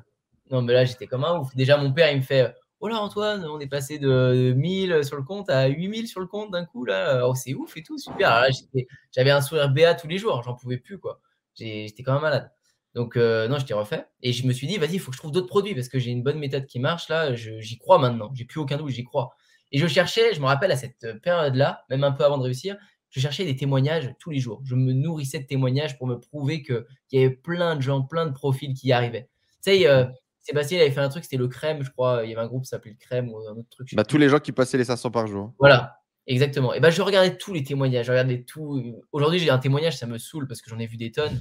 Mais avant, je les regardais tous. Et, euh, et du coup, quand je savais que ça marchait vraiment, j'étais refait. Donc après, passer euh, sur d'autres produits. J'ai eu un autre produit qui a bien marché, c'était les trucs pour euh, étendre les cils des filles, là, un sérum pour augmenter leurs cils. des trucs beaucoup autour du make-up pour femmes, ça marchait bien. Mmh. Et vite fait, 4-5 mois après, il me semble, j'ai remarqué que les gens, ils étaient dans la vente de formation. J'avais vu Sébastien Cerise, il avait fait son lancement, j'ai capté vite. On était 3000, je crois, en live à regarder. Moi, j'avais fait un calcul, j'avais dit, dans 2500 euros la formation, on est 3000. Euh, bah, ça, fait, ça fait beaucoup de millions, ça. C'est un, un enfoiré quand même. Il, a fait un truc bien là. Et du coup, euh, je regarde un peu sur Facebook. Après, je me suis fait recibler par plein de pubs. Léo Guillaume était au taquet. Il y en avait d'autres qui sont apparus, mais je les ai vus un mois. Ils ont fait un lancement, ils ont disparu. Ils avaient fait des bons lancements. Hein. Il y en a eu, il y en a eu, il y a eu beaucoup de scams à ce moment-là. Ouais, de ouf. Genre janvier, février 2018, peut-être un truc comme ça. C'était incroyable. J'en voyais de partout. Des mecs qui préparaient bien leur teasing à l'avance, mettaient des pubs pendant trois semaines, un mois avant. Tu savais pas ce qu'allait sortir. J'étais chaud patate encore. Et un truc qui te sortait à 1500 balles derrière. J'étais what the fuck. Et je me suis dit, oh, hop, hop, moi je vais faire une formation, mais les gars, je vais tous vous appeler au téléphone, je vais péter le marché. Je vais dire, euh, je vais faire une formation sur ce que je sais avec mes produits, mes réussites, et vous pourrez tous m'appeler au téléphone. Parce que moi, ce qui me, ce qui me saoulait, c'est que je ne pouvais pas avoir les gens au téléphone, le formateur, pour qu'ils me. il n'y avait aucun contact, quoi. C'était des formations et, terminé, quoi. Et tu avais fait combien de chiffres d'affaires avant de vouloir faire une formation? J'avais trois boutiques. Donc, un produit anti-ronflement que tu mets dans le nez, qui marchait avec Snapchat. Celui-là, il faisait 1000 euros par jour. Euh, j'en ai fait une vidéo YouTube euh, sur ma chaîne au début. Et euh, ça, il a duré 30 jours, 45 jours, je crois, pour l'exemple. Mmh. mon fer à lycée, il m'a duré un an et demi. Donc, ouais, je l'ai gardé longtemps. Même quand je faisais du drop, je le gardais parce que ça me servait d'étude de cas. Et puis, bon, après, j'ai gardé ce produit-là jusqu'à temps que ça s'essouffle parce que je m'en occupais plus. Mmh. Mais je dirais que je faisais 800 à 900 euros par jour et les meilleures journées 2000, 3000 pendant un an et demi. Euh, et après, le sérum pour les filles, euh, ça, ça m'a duré que trois semaines. Et tous les autres produits que j'ai testés après, c'était pour des études de cas. Donc des climatiseurs l'été euh, quand il fait trop chaud. Ça a bien marché, hein, ça cartonnait bien. Tous des produits saisonniers comme ça. des bouées en forme de pastèque, plein de trucs comme ça. Donc principalement des monoproduits finalement que tu estoré. ok. Ouais, ouais, ouais. Se faire à lycée a marché sur la boutique généraliste, mais après je l'avais isolé direct sur une boutique monoproduit. Quand tu as fait ton premier mois comme ça, vraiment avec un, avec un bénéfice solide et que tu as vu qu'il y avait même une pérennité derrière, qu'est-ce que tu ressens Qu'est-ce que tu vis à ce moment-là? Quand tu te dis, euh, ça y est, j'ai craqué le code. quoi. C'est ouf. Franchement, c'est vraiment ouf. Je te dis, euh, c'est j'y croyais à peine et en même temps, en fait, j'étais tellement. J'ai l'impression d'avoir un petit truc qu'il fallait pas trop que j'y touche. J'avais toujours peur de faire des modifs dessus. Je voulais vraiment pas casser ce que j'avais fait. C'était trop précieux. Ça tenait à un fil. Et mes pubs sur Facebook, je me souviens, je voulais pas trop les toucher. On me disait, ouais, pour scaler, il euh, faut les dupliquer. Tu fais x2, tu fais x20 dessus. ouais, tout, doux, tout doux. Euh, je vais garder celles qui fonctionnent bien et tout. Si à un moment, des trucs qui me rendaient ouf, c'est euh, mes plafonds de cartes, ils étaient passés sur ma carte bancaire. Du coup, Facebook, il coupait mes pubs. Il disait, Antoine, tes plafonds, ils sont passés. Et bah, du coup, je voulais jamais stopper mes pubs. Quand Facebook, il me faisait ça, ça me rendait dingue. Je disais, mais non, stop pas mes pubs, elles vont plus marcher quand je les relançais et tout. Donc j'étais vraiment comme ça, c'était ma sensation. Mais t'avais peur, euh, avais peur, avais peur que ça disparaisse. T'avais peur que c'était un rêve et que. Ouais, ouais, ouais, ouais, ouais. j'étais, pour moi, c'était instable. C'était, euh, j'étais riche en janvier, mais février, je vais sûrement être pauvre. Donc euh, c'était un peu cette sensation là au début. D'où l'idée de diversifier direct. C'est-à-dire, je me suis dit, le drop, j'aime bien. Bon, par contre, j'aime pas trop ce que je vends, ça me saoulait un peu. Et c'était pas trop dans mon éducation du tout de, sans gêne, tu vois. c'est-à-dire je suis pas au contact de mes clients, je vends un peu de la merde, enfin je vends carrément de la merde parce que je pense que ça brûlait plus les cheveux des filles que ça les lissait leur faire. Mais euh, enfin voilà, c'était pas pas dingue. C'était pas ok quoi. Ouais, pas de ouf. Et c'est pour ça, d'où la formation, je me suis dit, je vais me faire un revenu en plus, ils font tous ça. Euh, sauf que je vais pas le faire en mode sans gêne, je vais le faire en mode je décroche à tout le monde et je suis sûr que tout le monde va venir chez moi. Et c'est ce qui a marché. Au départ, je mettais des pubs Facebook. Euh, et si tu veux, je vais te révéler un truc que j'ai fait que j'ai jamais dit nulle part. Allez, on est dans l'exclu. Ouais, je te le dis.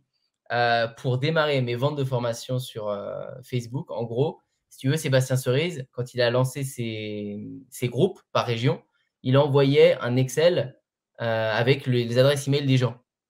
Tu vois? Tu as capté ce que j'ai fait? Bah, Tu as récupéré l'Excel, tu as pris tous les emails et. J'ai fait un lookalike direct dans Facebook. Donc j'avais un lookalike, donc une audience similaire. Ça va, moi j'aurais tapé directement son audience, donc tu as été sympa. Ouais, ouais, non, oui, oui, j'ai pas fait direct. Non, j'ai fait un lookalike et ça m'a fait du coup une bonne audience de mecs qui avaient déjà l'habitude de dépenser 2500 balles dans une formation. Et en fait, elle, ma campagne était archi rentable.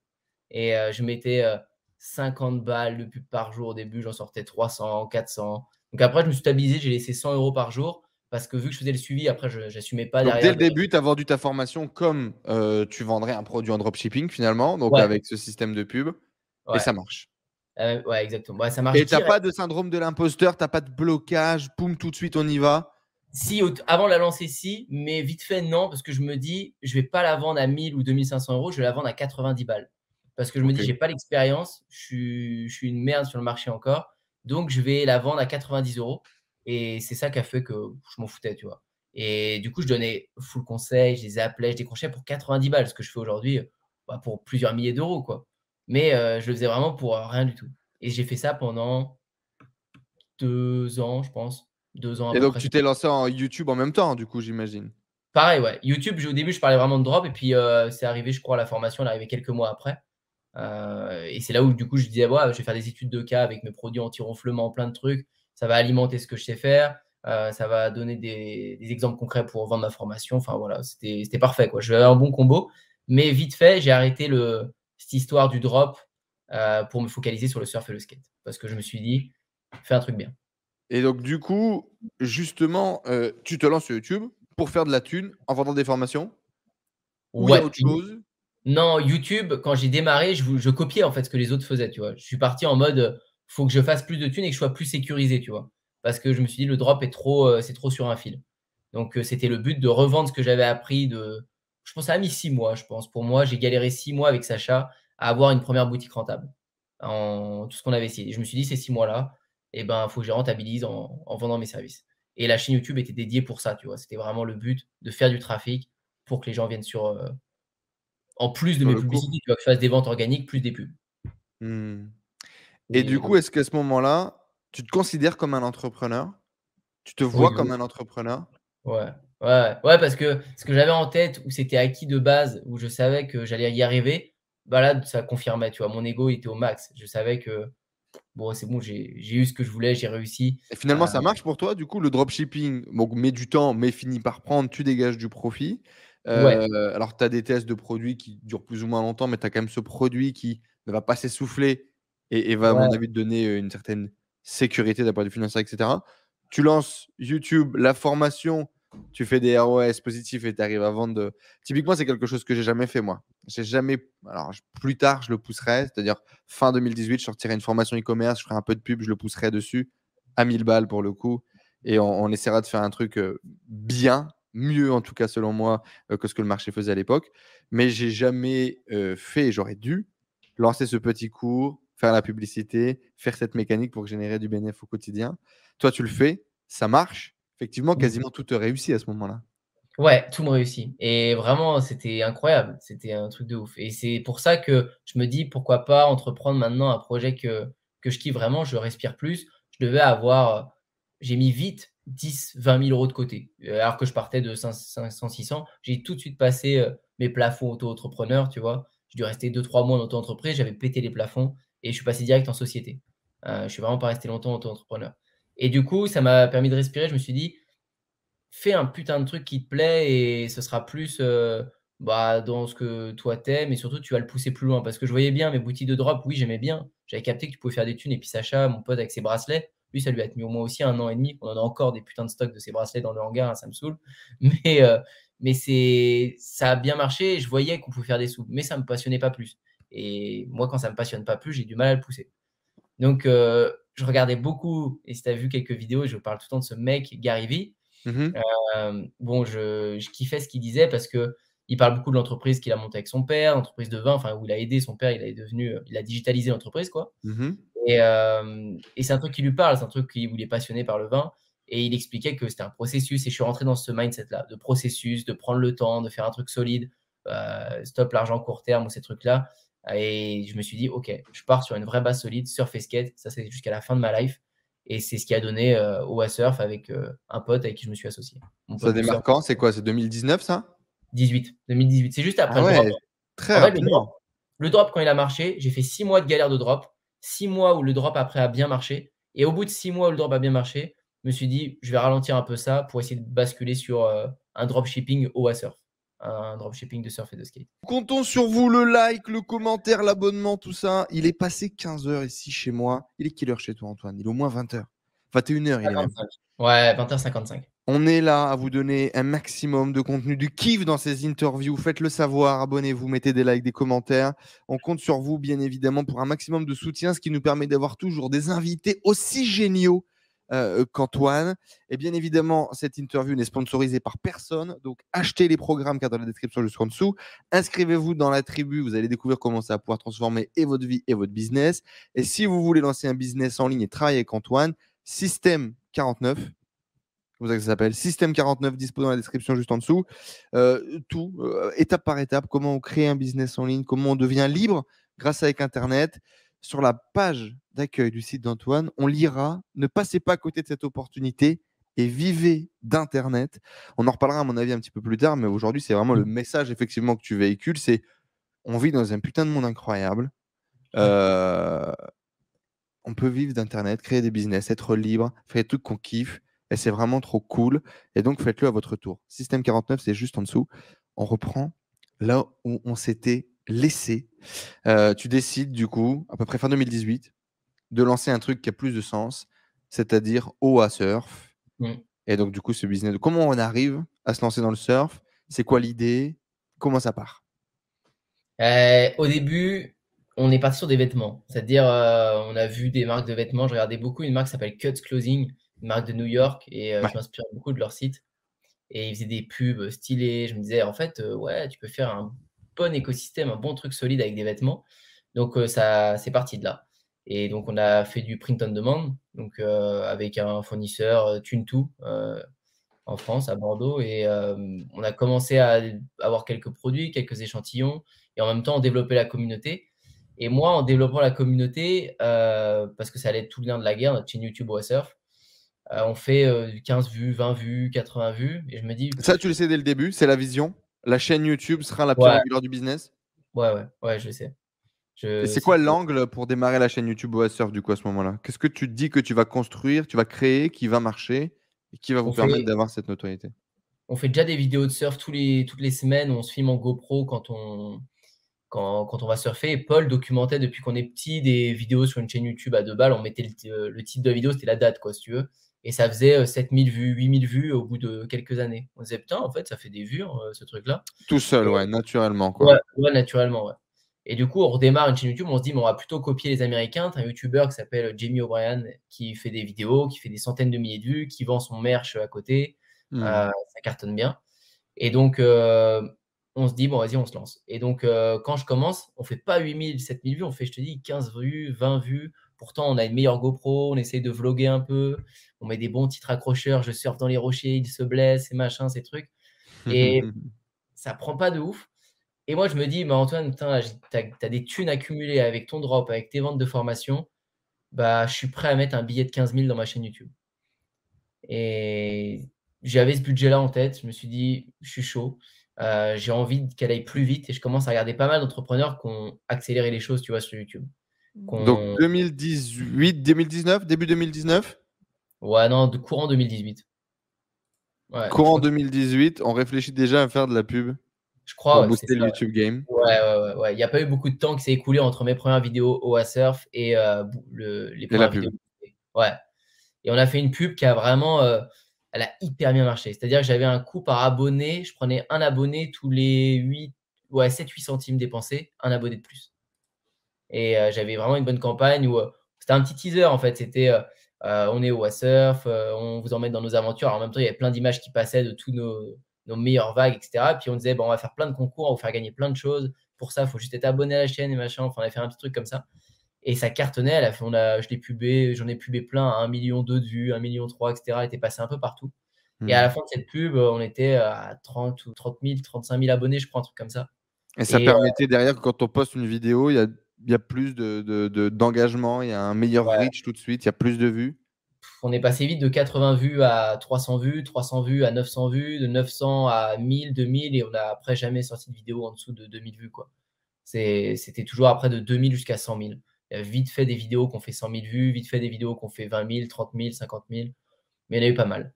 Et en fait, ça a été un putain de tremplin euh, pour nos produits. Et donc, les vidéos qui sont sur la chaîne, elles, tu les as boostées en ads ou jamais?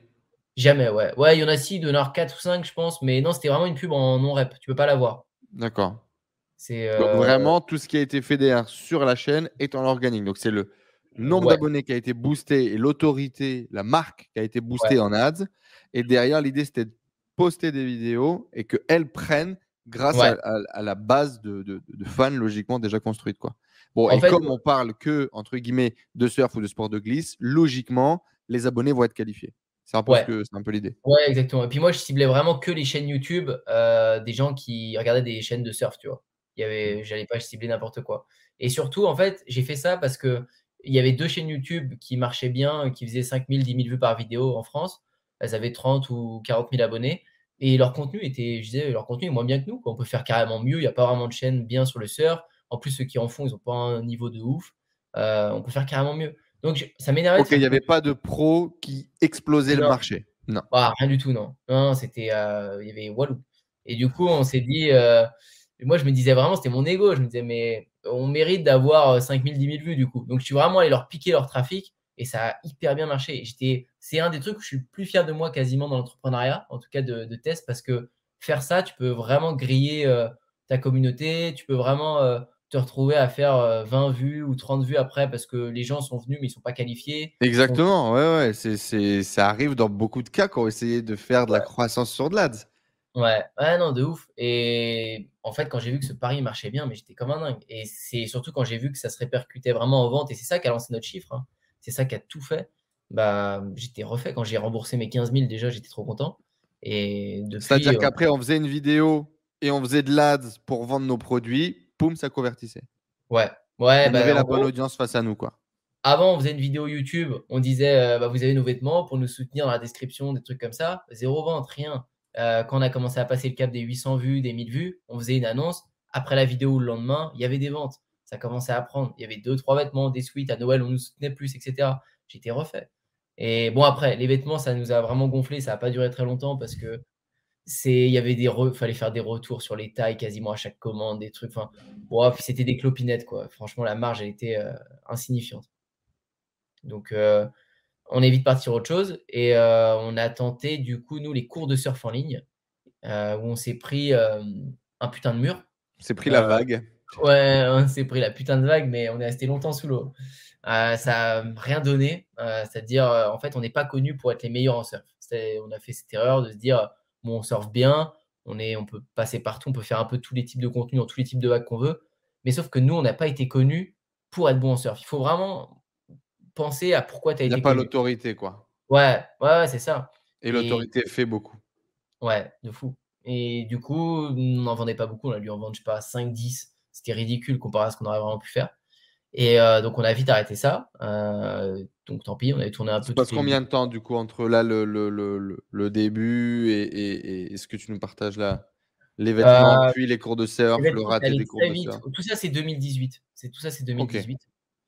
Euh, et ensuite, on lance les planches de surf en ligne.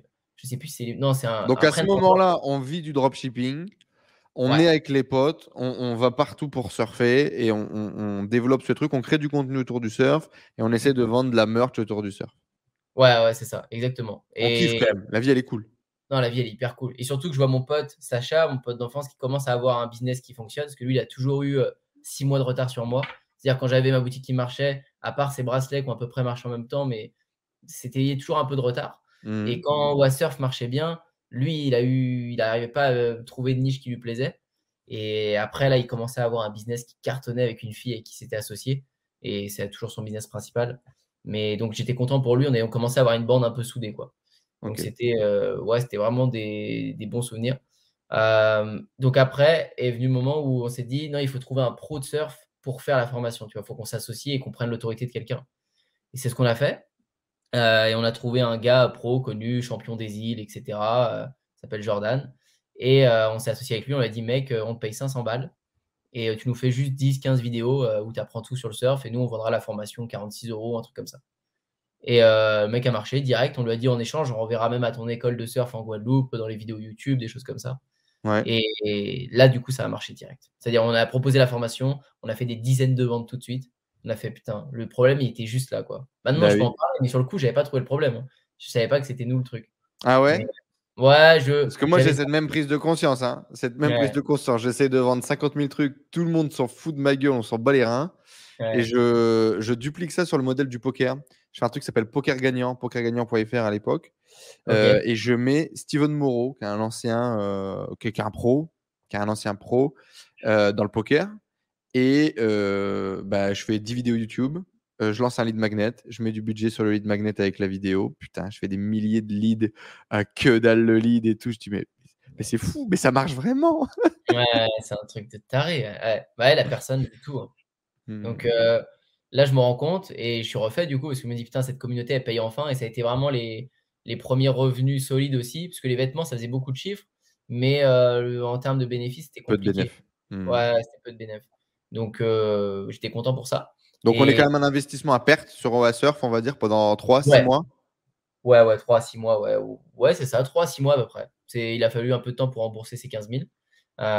et après, ça s'est équilibré et devancé avec les formations. Et les planches de surf ont été le, le plus gros coup qu'on ait fait euh, au début. Enfin, c'était euh, encore plus gros que les formations.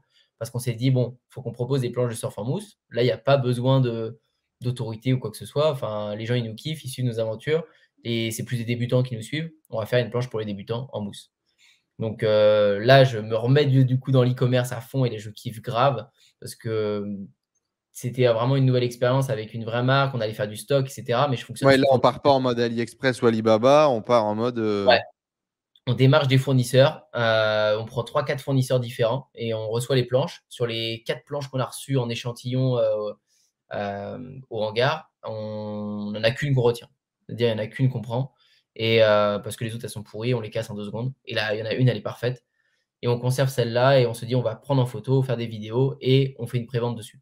On lance le truc, euh, c'était un mois d'août et ça cartonne direct. C'est-à-dire les 50 planches qu'on avait prévu d'acheter, elles partent en 4 jours. 4 jours, il n'y avait plus les 50 planches, elles n'étaient plus là. Donc en gros, on les a reçues nous deux mois après. Et quand elles sont arrivées, j'ai fait plein de photos avec, etc. Et on les a envoyées chez les clients tout de suite. Mais je les ai vues euh, deux jours, ces planches-là. C'était un truc de ouf. Parce que c'était encore un bon produit. C'était, ça correspondait bien à notre audience. Et toute la communauté avait encore grandi par rapport au début. Ça faisait mmh. que monter parce qu'on proposait des bonnes vidéos. Et euh, on se faisait chier à faire des bons concepts. quoi. Euh, j'ai quand même squeezé une bonne étape. C'est que là, je t'ai dit, on reçoit ça au hangar. il y, a un, y a un hangar du coup entre deux. Ouais, il y a un hangar entre deux. Ouais. En gros, en 2019, donc euh, ouais, 2019, on va. Genre, en fait, je te quitte ma copine. Ouais, enfin, avec ma copine, on se sépare. Et je prends donc cet appartement ici et je me retrouve à taffer tous les jours ici. J'en avais déjà marre depuis ces 3-4 ans où je taffais. Je sais pas si ça t'a fait ça, mais moi, je ne pouvais plus travailler chez moi. C'est-à-dire que mmh entre mon lit et ma cuisine, il y a deux pas. Je fais ces deux pas tous les matins. Quand j'ouvre les yeux le matin, je fais OK, j'ai deux pas pour aller sur mon ordi, je m'assois sur ma chaise, je travaille. J'ai deux pas pour aller à ma cuisine, je reviens. J'en peux plus de chez moi. C'est-à-dire, si mmh. je pars à la plage avec ma copine et qu'on revient dans l'appart, j'ai rien que sur le trajet du retour, j'ai même pas envie de retourner dans cet appart de merde. Ça m'énerve. Parce que j'en peux plus de mon environnement, c'est là où je bois de l'eau tous les jours, où je me mouche et où je machin, enfin, je n'en peux plus. Et donc, je veux être dans un endroit où j'ai un bureau, ou rien que de faire un trajet pour aller à un, endroit où c'est fait pour ça et retrouver après mon appart pour kiffer, je veux cette sensation. Et donc, je cherche des bureaux, d'abord des bureaux, avec euh, Sacha du coup. On s'est dit, bah viens, on divise ça à deux. Lui, son business, donc c'est un business dans le yoga du visage pour perdre les rides des femmes qui marche super bien. Et euh, lui, il fonctionne de ouf son business. Tout comme moi, Owa commence à bien prendre avec les formations de surf. Donc on est vraiment dans une bonne phase tous les deux. Et euh, on se dit, bon, bah vas-y, euh, on se trouve des bureaux. Et quand on cherche les bureaux, on trouve des hangars. Et à un moment, il y a un hangar énorme, il y a 350 mètres carrés au sol, où c'est vide, le béton est lissé. Donc tu vois bien, quand tu skates, tu vois un béton tout lisse, parfait. Je fais, waouh. Tu te dis, ouais, c'est cool ça pour euh, faire du ouais, cool pour skater. Que je dis à l'agent, je dis à l'agent immobilier, mais putain, s'il pleut, pour skater, c'est, stylé leur truc là. Mais euh, en soi, comme bureau, c'était beaucoup trop grand. Euh, et à l'étage, il y avait 90 mètres carrés encore avec une cuisine et tout. Je fais, ouais, et tout. Je rentre chez dans votre budget Non. si, c'était dans notre budget. En vrai, c'est dans notre budget. On pouvait se le permettre. Euh, mais c'était vraiment le max. Mais les gars, euh, moi quand je cherche un bureau, euh, je vais dans un bureau ou je vais dans un coworking, je prends un bureau privé? Comment vous vous retrouvez dans un hangar quand même? Il y a un bah, truc qui se passe où vous saviez déjà qu'il fallait faire un peu de stock? C'était quoi la mmh. réflexion? Ouais, il fallait faire du stock pour Sacha. Il commençait à avoir pas mal d'huile à stocker, des choses comme ça. Moi, j'avais l'idée des planches de surf déjà. Je savais qu'il fallait quelque chose de grand. Mais ce hangar était un peu une erreur. C'est-à-dire, il nous faisait visiter des trucs, l'agent immobilier, parce qu'il y avait trop rien. Et euh, on est tombé sur ce hangar. Avant, on visitait plutôt des, formats type bureau. Mais on s'est dit, hangar, je trouve ça va être moins cher, ça va peut-être être mieux. Et, euh, donc, on trouve, euh, quand on tombe là-dessus, moi, depuis un mois ou deux, je ne sais pas si tu connais cette chaîne YouTube, Le Biome, c'est la chaîne de Dr Nosban. C'est un YouTuber qui parle de science. Il a fait une chaîne secondaire sur le skate et il a fait son hangar. Enfin, il a fait ses bureaux YouTube et puis un hangar collé avec son skatepark. Bref, ça te chauffe, quoi. Bon, ça, ça, je l'avais déjà dans ma tête depuis un bon bout de temps. J'ai dit, l'enfoiré, euh, je, veux faire pareil, moi. Et là, tu euh, dois être. Mais là, je comprends même pas que j'ai pas déjà vu sur ta chaîne un vlog qui va chez notre tonton, là. Comment il s'appelle? Euh, Avec la marque de licorne, là. Vodka? Comment il s'appelle, Vodka? Ah, Vodka, Valentin. Ouais, frère, son skatepark, c'est quelle histoire, lui? Sur, sur quelle planète il est parti? Tu dois être en kiff de ouf sur le projet qu'il a construit, là. Ouais, de ouf. J'y suis allé hein, il y a 2-3 semaines. On s'est fait inviter là-bas et je l'ai vu. En vrai, c'est incroyable, c'est énorme. Mais euh, bon, après, c'est un parc à, à BMX, euh, c'est vélo, c'est machin. Moi, c'est différent. Ouais, c'est différent. Je, si c'était que pour le skate, pour moi, j'aurais jamais fait ça. Mais euh, pour lui, ça doit être un paradis, tu vois. Ça doit être, c'est incroyable. Le rêve de gosse de, de ouf. Ouais. Ah, lui, il s'est fait vraiment un kiff. Dans ses bureaux, il fait kiff avec trucs de jeux vidéo, de trucs de machin et le skatepark incroyable ça me rend dingue. Ces mecs, ce qu'on peut faire. Enfin, voilà, c'est pareil. Hein, Donc, du coup, tu es inspiré à ce moment-là par ce youtubeur qui crée ce kiff de euh, son hangar, de ses bureaux. Ouais. Et du coup, euh, il m'a fallu une journée ou deux pour réfléchir, mais après, j'étais, c'est que dans ma tête. Je dis, en fait, je veux même pas de bureau, en fait. Moi, je veux un skatepark. Je m'en foutais du bureau. Je, je disais, en fait, mon rêve de gosse, il est là. Et euh, les thunes, je sais les faire. Je sais comment ça marche. La commu, elle fait que monter. Je peux vendre ce que je veux. Ça, je suis sûr que ça va fonctionner. C'est combien par mois le loyer pour un putain de hangar? 2000 balles par mois. 2000 balles par mois. Je me dis, quand tu te déterres en e-commerce, tu fais 2000 dans la journée. Si tu peux maîtriser tes thunes, tu vois. Donc, je me, je me rassurais toujours en me disant. Vous gagnez combien à l'époque, à peu près en moyenne? On gagne, Moi, je gagnais plus que Sacha. Je devais gagner entre 30 et 40 de chiffre d'affaires et je devais avoir 60% de marge à peu près. 30 ou 40 000 de chiffre d'affaires, ouais. Et Sacha devait gagner 8 ou 12 000, un truc comme ça. 8, 12 000, à peu près. Suffisant euh, pour payer le hangar, même si on sait que c'est un peu débile, mais on peut le faire quand même. Ouais, de ouf. Ouais, et puis mmh. surtout, on va se rassurer que ça va faire qu'exploser le chiffre d'affaires de, de, faire ça. Ça va que être un gros tremplin. Et ton associé sur le surf, c'est qui à ce moment-là? Mon associé sur le surf, c'est un mec que j'ai rencontré dans Halo, euh, qu'on se connaît depuis quelques années aussi, qui est plus âgé que moi, euh, enfin, qui a 3, 4, il, doit il est de 92, donc de, comme toi en fait. Mmh et il est paysagiste. Donc lui, il a sa micro. Rien à voir. Ouais, lui, c'est le manuel. Et c'est pour ça qu'on se complète super bien. C'est que. Mais du coup, à ce moment-là, lui, il n'est pas dans ses réflexions du hangar, du truc, du machin. Il n'est pas dans le délire. Il, peut venir voir avec moi, je crois, mais euh, ça ne le concerne pas. Tu vois, c'est moi qui vais payer. Euh, donc, euh, c'est comme ça. Mais il vient voir, il me donne des conseils de son avis de bricoleur, tu vois, s'il y a des trucs à faire ou n'importe quoi. Ouais, mais, au niveau du mur, là, je peux te le faire. Ouais, c'est un mur porteur, mon pote, fais gaffe. Donc, c'est lui aujourd'hui qui fait les rampes et tout, quoi, qu'on voit dans les ah vidéos, là. Pas grave, c'est lui. donc, donc ouais, Paul, euh, à ce moment-là, il n'intervient pas trop. Mais euh, du coup, c'était quand même pour le but de faire le skatepark. Le skatepark, elle est un projet au surf, donc je en parle quand même pas mal. Euh, et du coup, bah, vient les démarches en gare. Je commence à dire que je serais chaud en fait pour reprendre ce hangar. Et vu qu'il y a l'étage en haut, bah, on fera les bureaux en haut.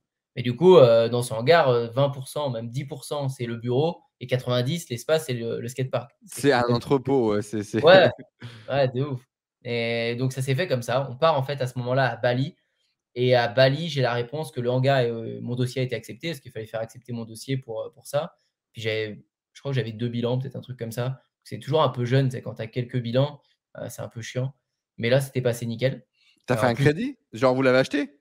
Ah non, non, on l'a pas acheté, on le loue. Hein. ah, c'était juste le dossier pour le louer. Ouais, mais c'était grave chaud, hein, rien que pour le louer. Il voulait limite pas nous le filer. Hein parce qu'ils disaient ouais vous êtes grave jeune, vos entreprises elles sont jeunes, ils avaient mmh. peur quoi. Donc mais non ça l'a fait. Et j'ai la réponse quand on est à Bali et quand on revient de Bali, un 1er août, on commence, on se dit bon bah on fait le skatepark. Et on a commencé que par ça. On était Donc on n'a aucune expérience dans la vie, on fait le skatepark.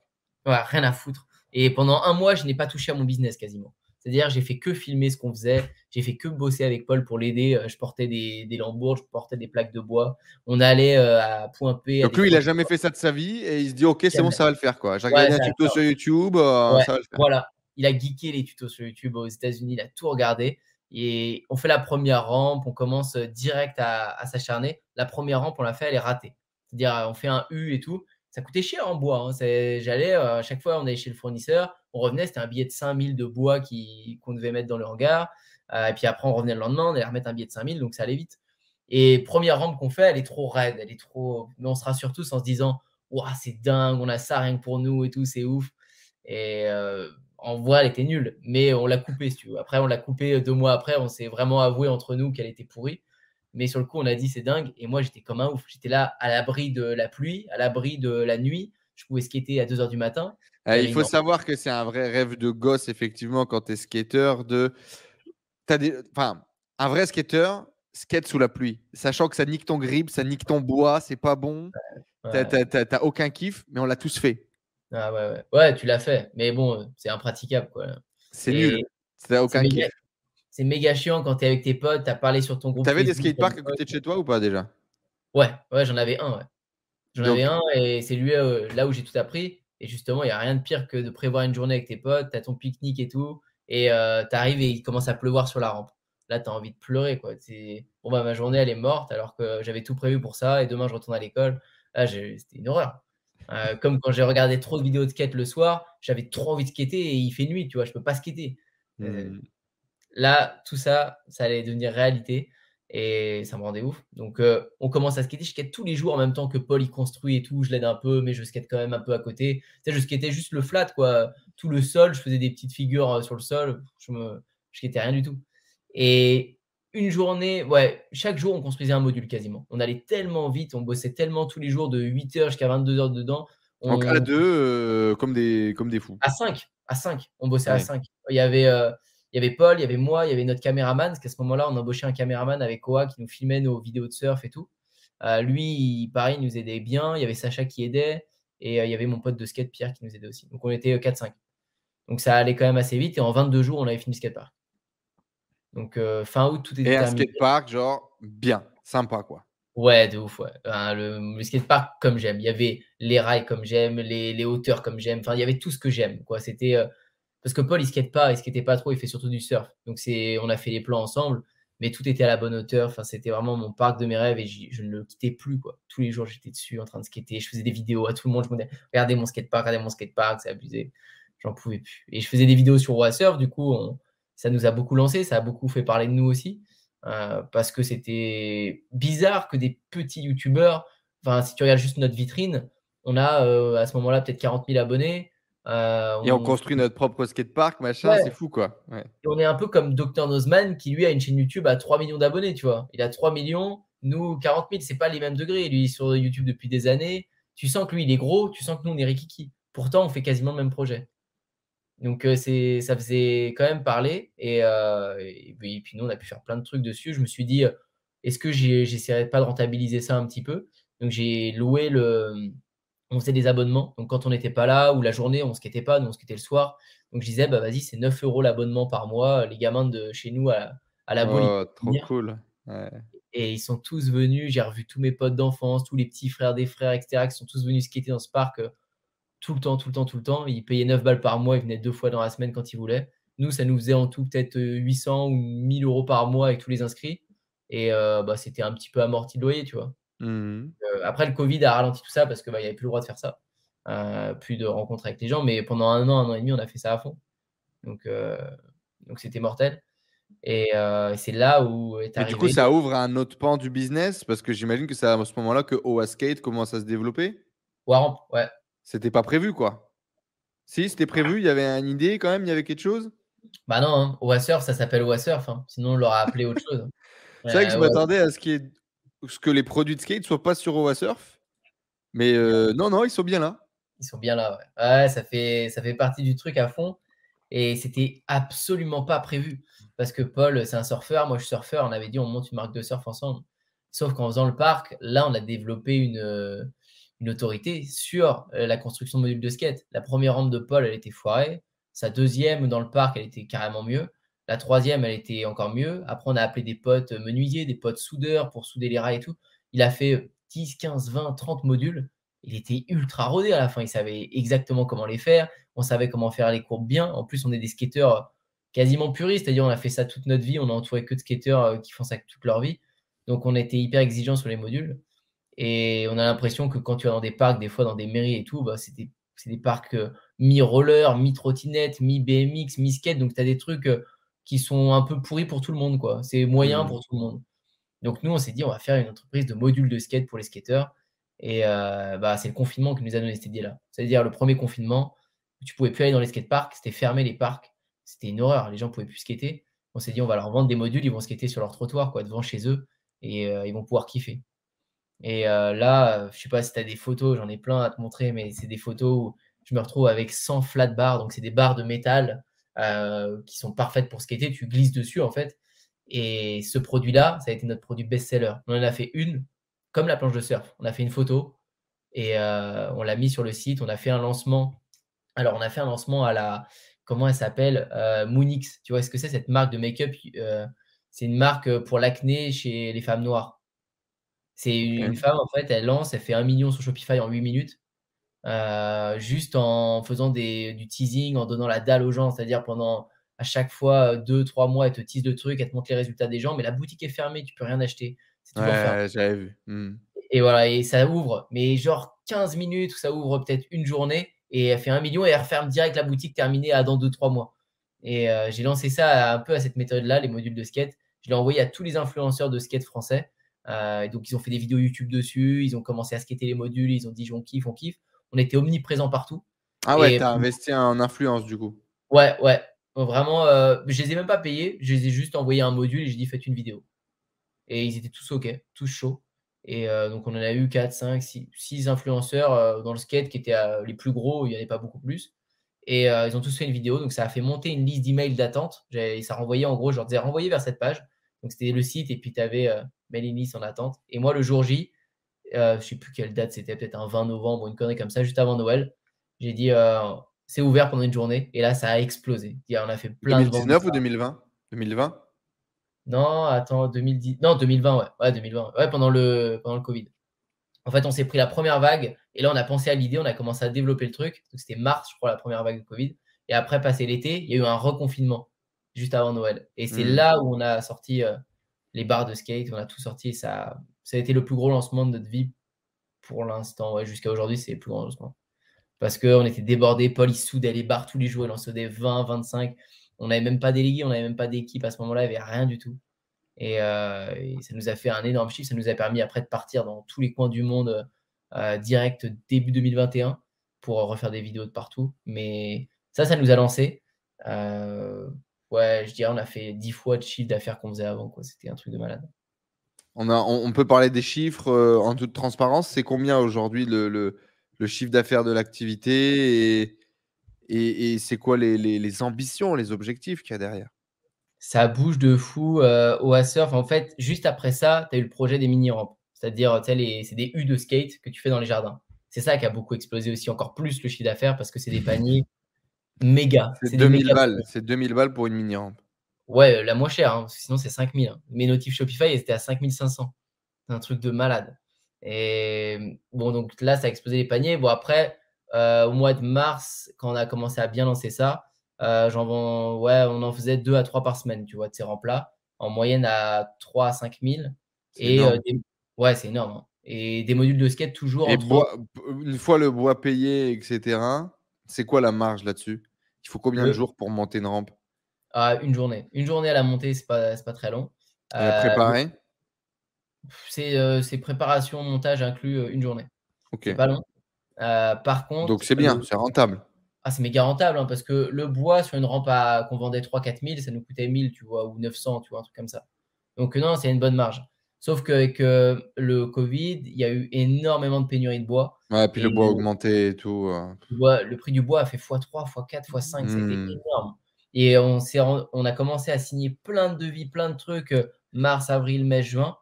Et on a stoppé en juin direct. On a fait, mais c'est quoi ce bordel? Là, on vend une mini rampe 5000 et on la paye 3500. Donc, quand tu te déplaçais pour aller la faire, etc., on a fait des mini-rampes à perte. On a fait des rampes où on gagnait rien, où c'était à l'équilibre, ça rien. Tu as utilisé des stratégies marketing de ouf aussi pour lancer les rampes.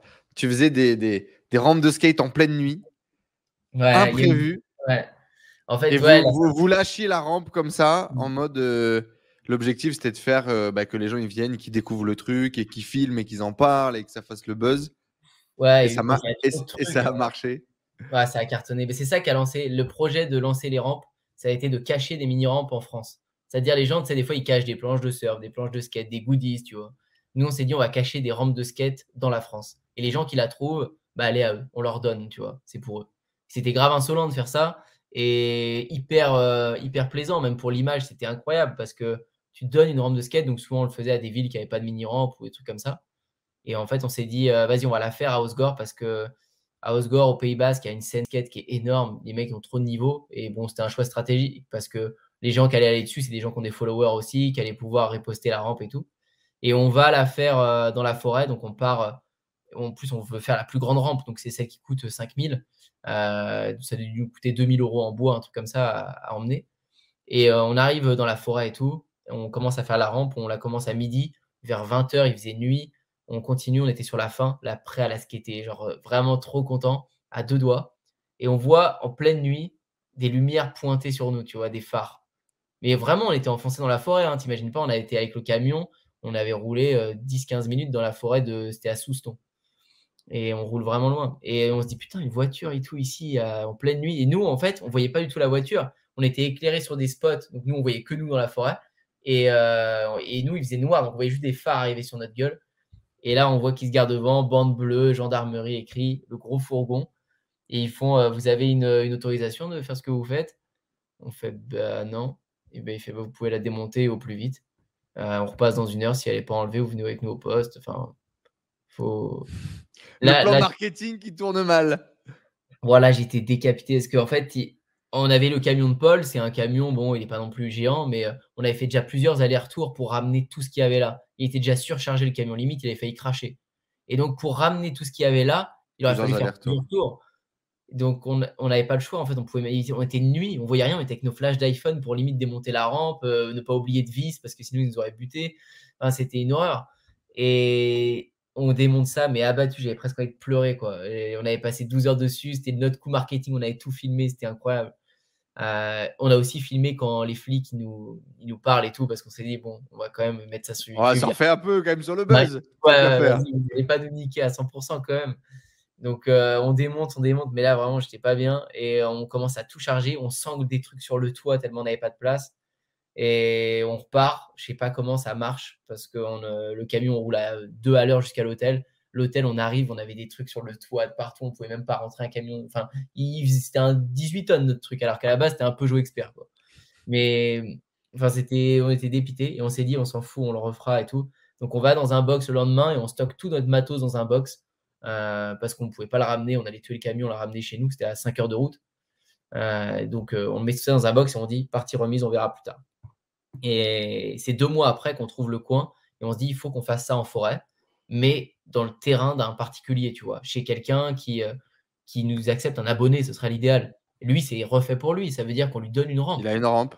Mais il doit la laisser publique pour tout le monde, c'est le deal. Hmm. Et le, le, le concept, c'était qu'à chaque rampe, tu enlèves une plaque ou tu enlèves un truc autour de la rampe, il y a un indice sur la suivante qui est caché. Tu vois, ça faisait vraiment une chasse au trésor, si tu veux. Euh, et bon, on fait cette deuxième rampe au Cap Ferret. On trouve un abonné qui nous dit venez la faire, mon grand-père il a un terrain et tout, et on va la faire au Cap Ferret. Et donc euh, on monte cette rampe, là on peut enfin finir cette rampe, on la skate avec eux à minuit, on finit, on la skate à 10 ou 15, incroyable. C'est dans les meilleurs souvenirs de ma vie, euh, c'était un truc de folie, on y est repassé plusieurs fois après sur le chemin, on est tagué 10 à 15 fois par jour sur OaSurf des gens qui viennent de partout en France. Tu as des mecs qui nous envoient un message, ils nous disent Moi, je suis en sac à dos, je ne veux même pas savoir où elle est. Mon défi, c'est de la trouver sans GPS, sans rien. Je me vais dans la forêt et je la chope. Le mec, il a marché pendant des jours et des jours et il l'a trouvé. Il a trouvé au Cap Ferret la rampe, il était comme un ouf. Il dormait en tente et tout. C'est un taré, c'est un malade. Dis-moi, c'est trésor, les gars, je vais la faire jusqu'au bout. J'étais pieds, enfin, c'était incroyable. Et ça nous a lancé tellement fort dans la. C'est là où au mois de mars, avril, mai, on en a vendu plein parce que les gens testaient la rampe. Elle était trop bien, sincèrement, elle était dingue. Et les gens pouvaient voir la qualité qu'on avait fait et ils voulaient la même dans leur jardin. Quoi. Donc, euh, ça s'est hyper bien communiqué. Et donc, c'est des particuliers qui investissent autant d'argent pour réaliser un espèce de rêve d'avoir une rampe de skate dans le jardin, quoi? J'avais souvent les gosses sur Instagram qui me disaient qu'ils étaient intéressés. Et après, deux jours après, j'avais les parents au téléphone qui me disaient Bon, c'est combien? 3000 euros? Ok, c'est cher. Ouais, mais bon, on va peut-être le faire et tout. Et bon, des fois, je faisais des paiements échelonnés ou alors il y avait plein de parents qui avaient pas mal de thunes et qui voulaient les mettre là-dedans. On ciblait vraiment euh, des gens qui pouvaient se le permettre. Donc, euh, ça a donné après des projets plus gros. C'est-à-dire qu'on a commencé à être démarché par des villes pour faire des skateparks, des mairies, pour faire des rampes. Vous l'avez fait? Extrême. Ouais, on l'a fait. on l'a fait. vous avez vendu des projets. Tu te retrouves finalement à vendre des projets à l'institutionnel et, à... vendre un skatepark à 10K, quoi. Ouais, exactement. On a vendu un skatepark en Alsace. On a fait une vidéo énorme dessus. C'est un skatepark qui a plus de 10K. C'est, ça a été incroyable, tu vois. Et puis plus ça grossit, tu vois bien, plus t'es marques. qu'à la base, on devait vendre des formations sur le surf. Ouais, et des vêtements à la base. À toute base, c'était des t-shirts. Pour s'inspirer de Cuts euh, Closing qui fait des t-shirts dans des box. Non, c'est parti trop loin. C'est un truc de fou. Et oh, tu vois, pas plus tard que ce matin, c'est la ville de, de Mayenne qui nous a appelé pour faire un skatepark pour sa ville et un parc de 1500 mètres carrés. J'ai dit, euh, c'est chaud quand même. Enfin, tu vois. Euh, à la base, c'est pas le métier, mais du coup, tu vous vous êtes retrouvé à former des ébénistes? Ouais, et donc là, mais là, ça a été la descente aux enfers. Euh, si tu veux, euh, cette euh, milieu d'année 2021 jusqu'à il y a 2-3 mois, ça a été la descente aux enfers pour OA parce que on s'est mis à déléguer, donc avec 10 personnes quasiment. Tu vois, ça tourne à mort. On s'est dit, vas-y, on prend. on cherche que des gens qui soudent, on cherche des gens qui savent travailler le bois, des mecs à tout faire, on les forme. Moi, tout ce qu'on a fait, tout ce qu'on a filmé, j'ai des timelapses de tout. Et donc, trop facile de leur monter une formation vidéo. J'ai fait une formation vidéo pour, pour les employés, pour leur montrer euh, comment vous allez devoir faire pour euh, faire les rampes, etc. Si vous avez des questions, vous nous dites. Donc on les forme aussi à notre hangar, au skatepark, et après on les envoie sur les chantiers. Chaque personne qu'on a formée a fait de la merde. C'est-à-dire ça a été une catastrophe à chaque personne déléguée. Alors sûrement Parce que vous envoyez le mec en gros tout seul monter la rampe et le niveau de qualité n'est pas celui que Paul sortait, c'est ça? Euh, même pas. C'est-à-dire qu'on les envoyait toujours à deux ou trois sur la rampe.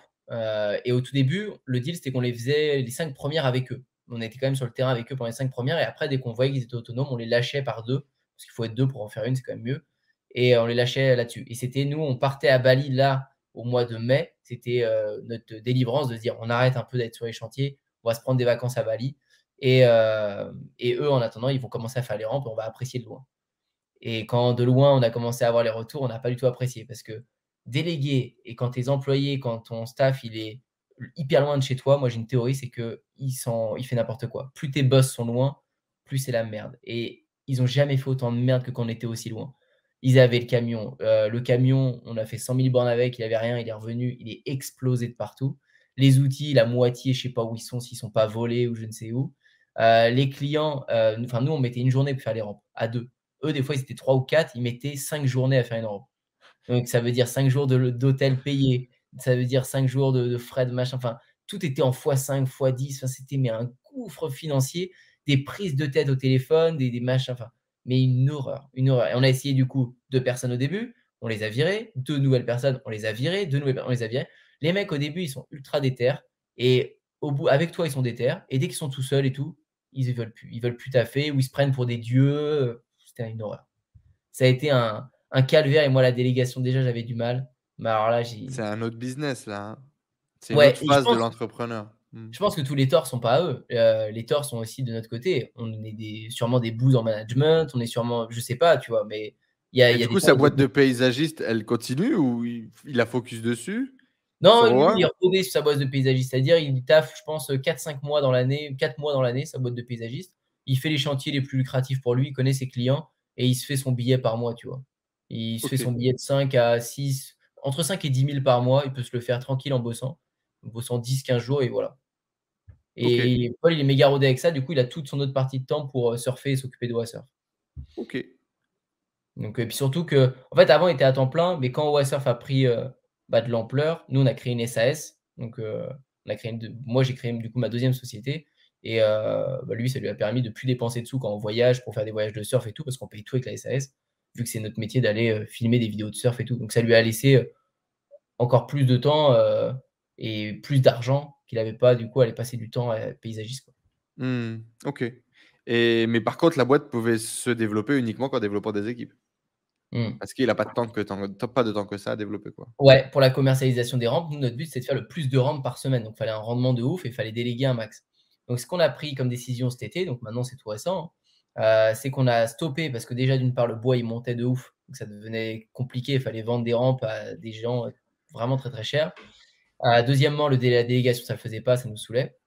Donc, on s'est dit, on va revenir à la base. Moi, j'ai fait du business en ligne pour euh, être libre et qu'on ne prenne pas la tête. Je n'ai pas, créé un business physique à la base. Et d'ailleurs, je parle avec les clients que je coach et tout. J'ai plein de clients que je coach qui ont des grosses entreprises de menuiserie, de plein de trucs, des business physiques et qui m'ont fait appel pour se digitaliser. Et il me disait, Antoine, je t'ai vu te lancer là-dedans. Je lui dis, mais c'est cool. Hein. Il dit, mais moi, je viens du monde physique. Je sais ce que c'est la délégation. je me suis dit, dans quoi tu te lances quoi? Enfin, c'est bien, tu vois, mais tu vas dans un autre monde. Et moi, je ne connaissais pas ce monde-là. Et ben, je ne l'aime pas, tu vois. Genre, je l'aime vraiment pas. Le... je l'aime pas, ce monde-là. ah, c'est pas mon délire. Hein. c'est vraiment pas mon C'était dur à Bali, du coup. Vous n'avez pas kiffé tant que ça. Ça a été dur d'accepter le. Finalement, le, le, le, truc magnifique que vous avez créé, c'est un peu transformé en monstre. Et là, le monstre, il est trop gros. Ouais, ouais, ouais. à ce moment-là, en fait, on a un truc bien, mais il faut bien le gérer. Et ce truc, euh, ce... ouais, ça m'a bouffé à Bali, c'était trop chiant. Euh, je devais gérer des appels, c'est chiant, t'es pas en vacances. T'as pas envie de gérer des trucs avec des décalages horaires de malade. C'est des appels à 3 heures du mat. Euh, pour des... enfin, ça te rend fou, t'as envie d'être devant et de lui mettre une tarte, tu vois. Mais c'est horrible. Franchement, c'est horrible je le souhaite à personne. Mais bon, ça fait partie des trucs, c'est un échec et c'est normal. Euh, du coup, ce qui m'a fait remettre en question et me dire il faut digitaliser.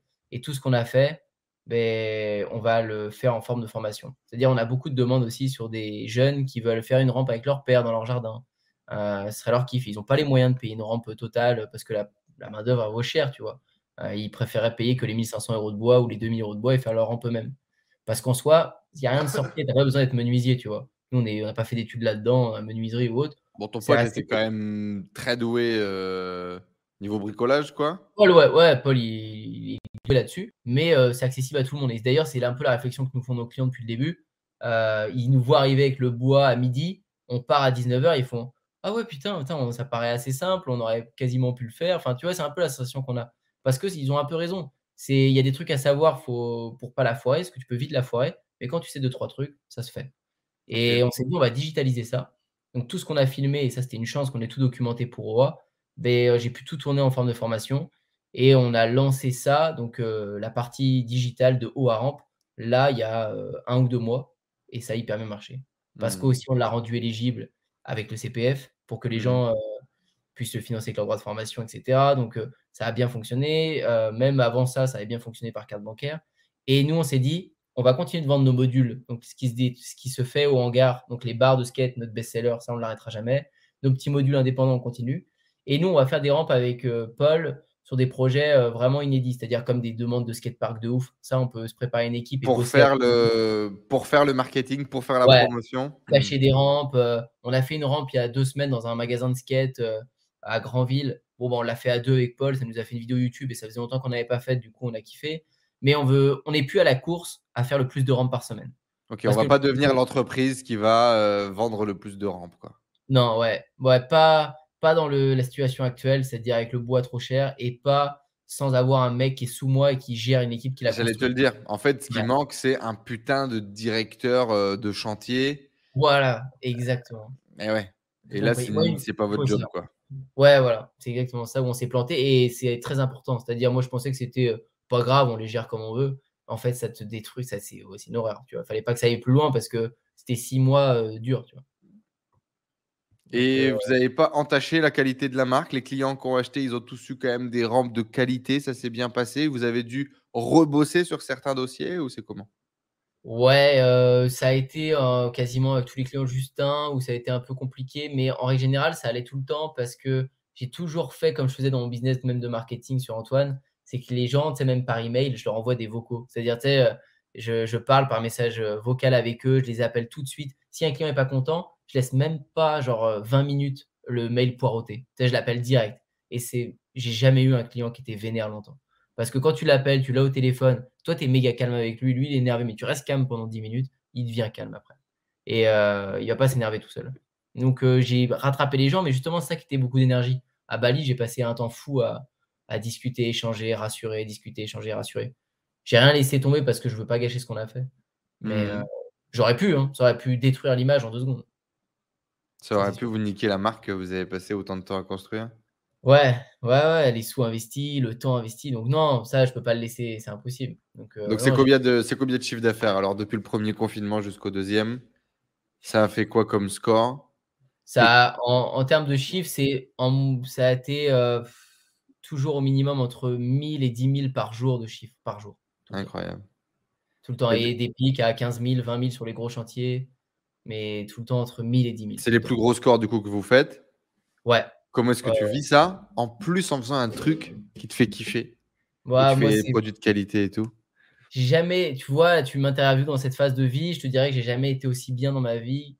Je suis au top partout, si tu veux. Enfin, partout, je veux dire au niveau euh, entreprise, au niveau professionnel. Parce que dans ma vie, il n'y a que le pro. Le pro est, le pro est relié à mon perso, je veux dire, avec euh, mes passions. Le skate, le surf, je considère ça comme le perso, mais comme le pro aussi, parce que c'est lié.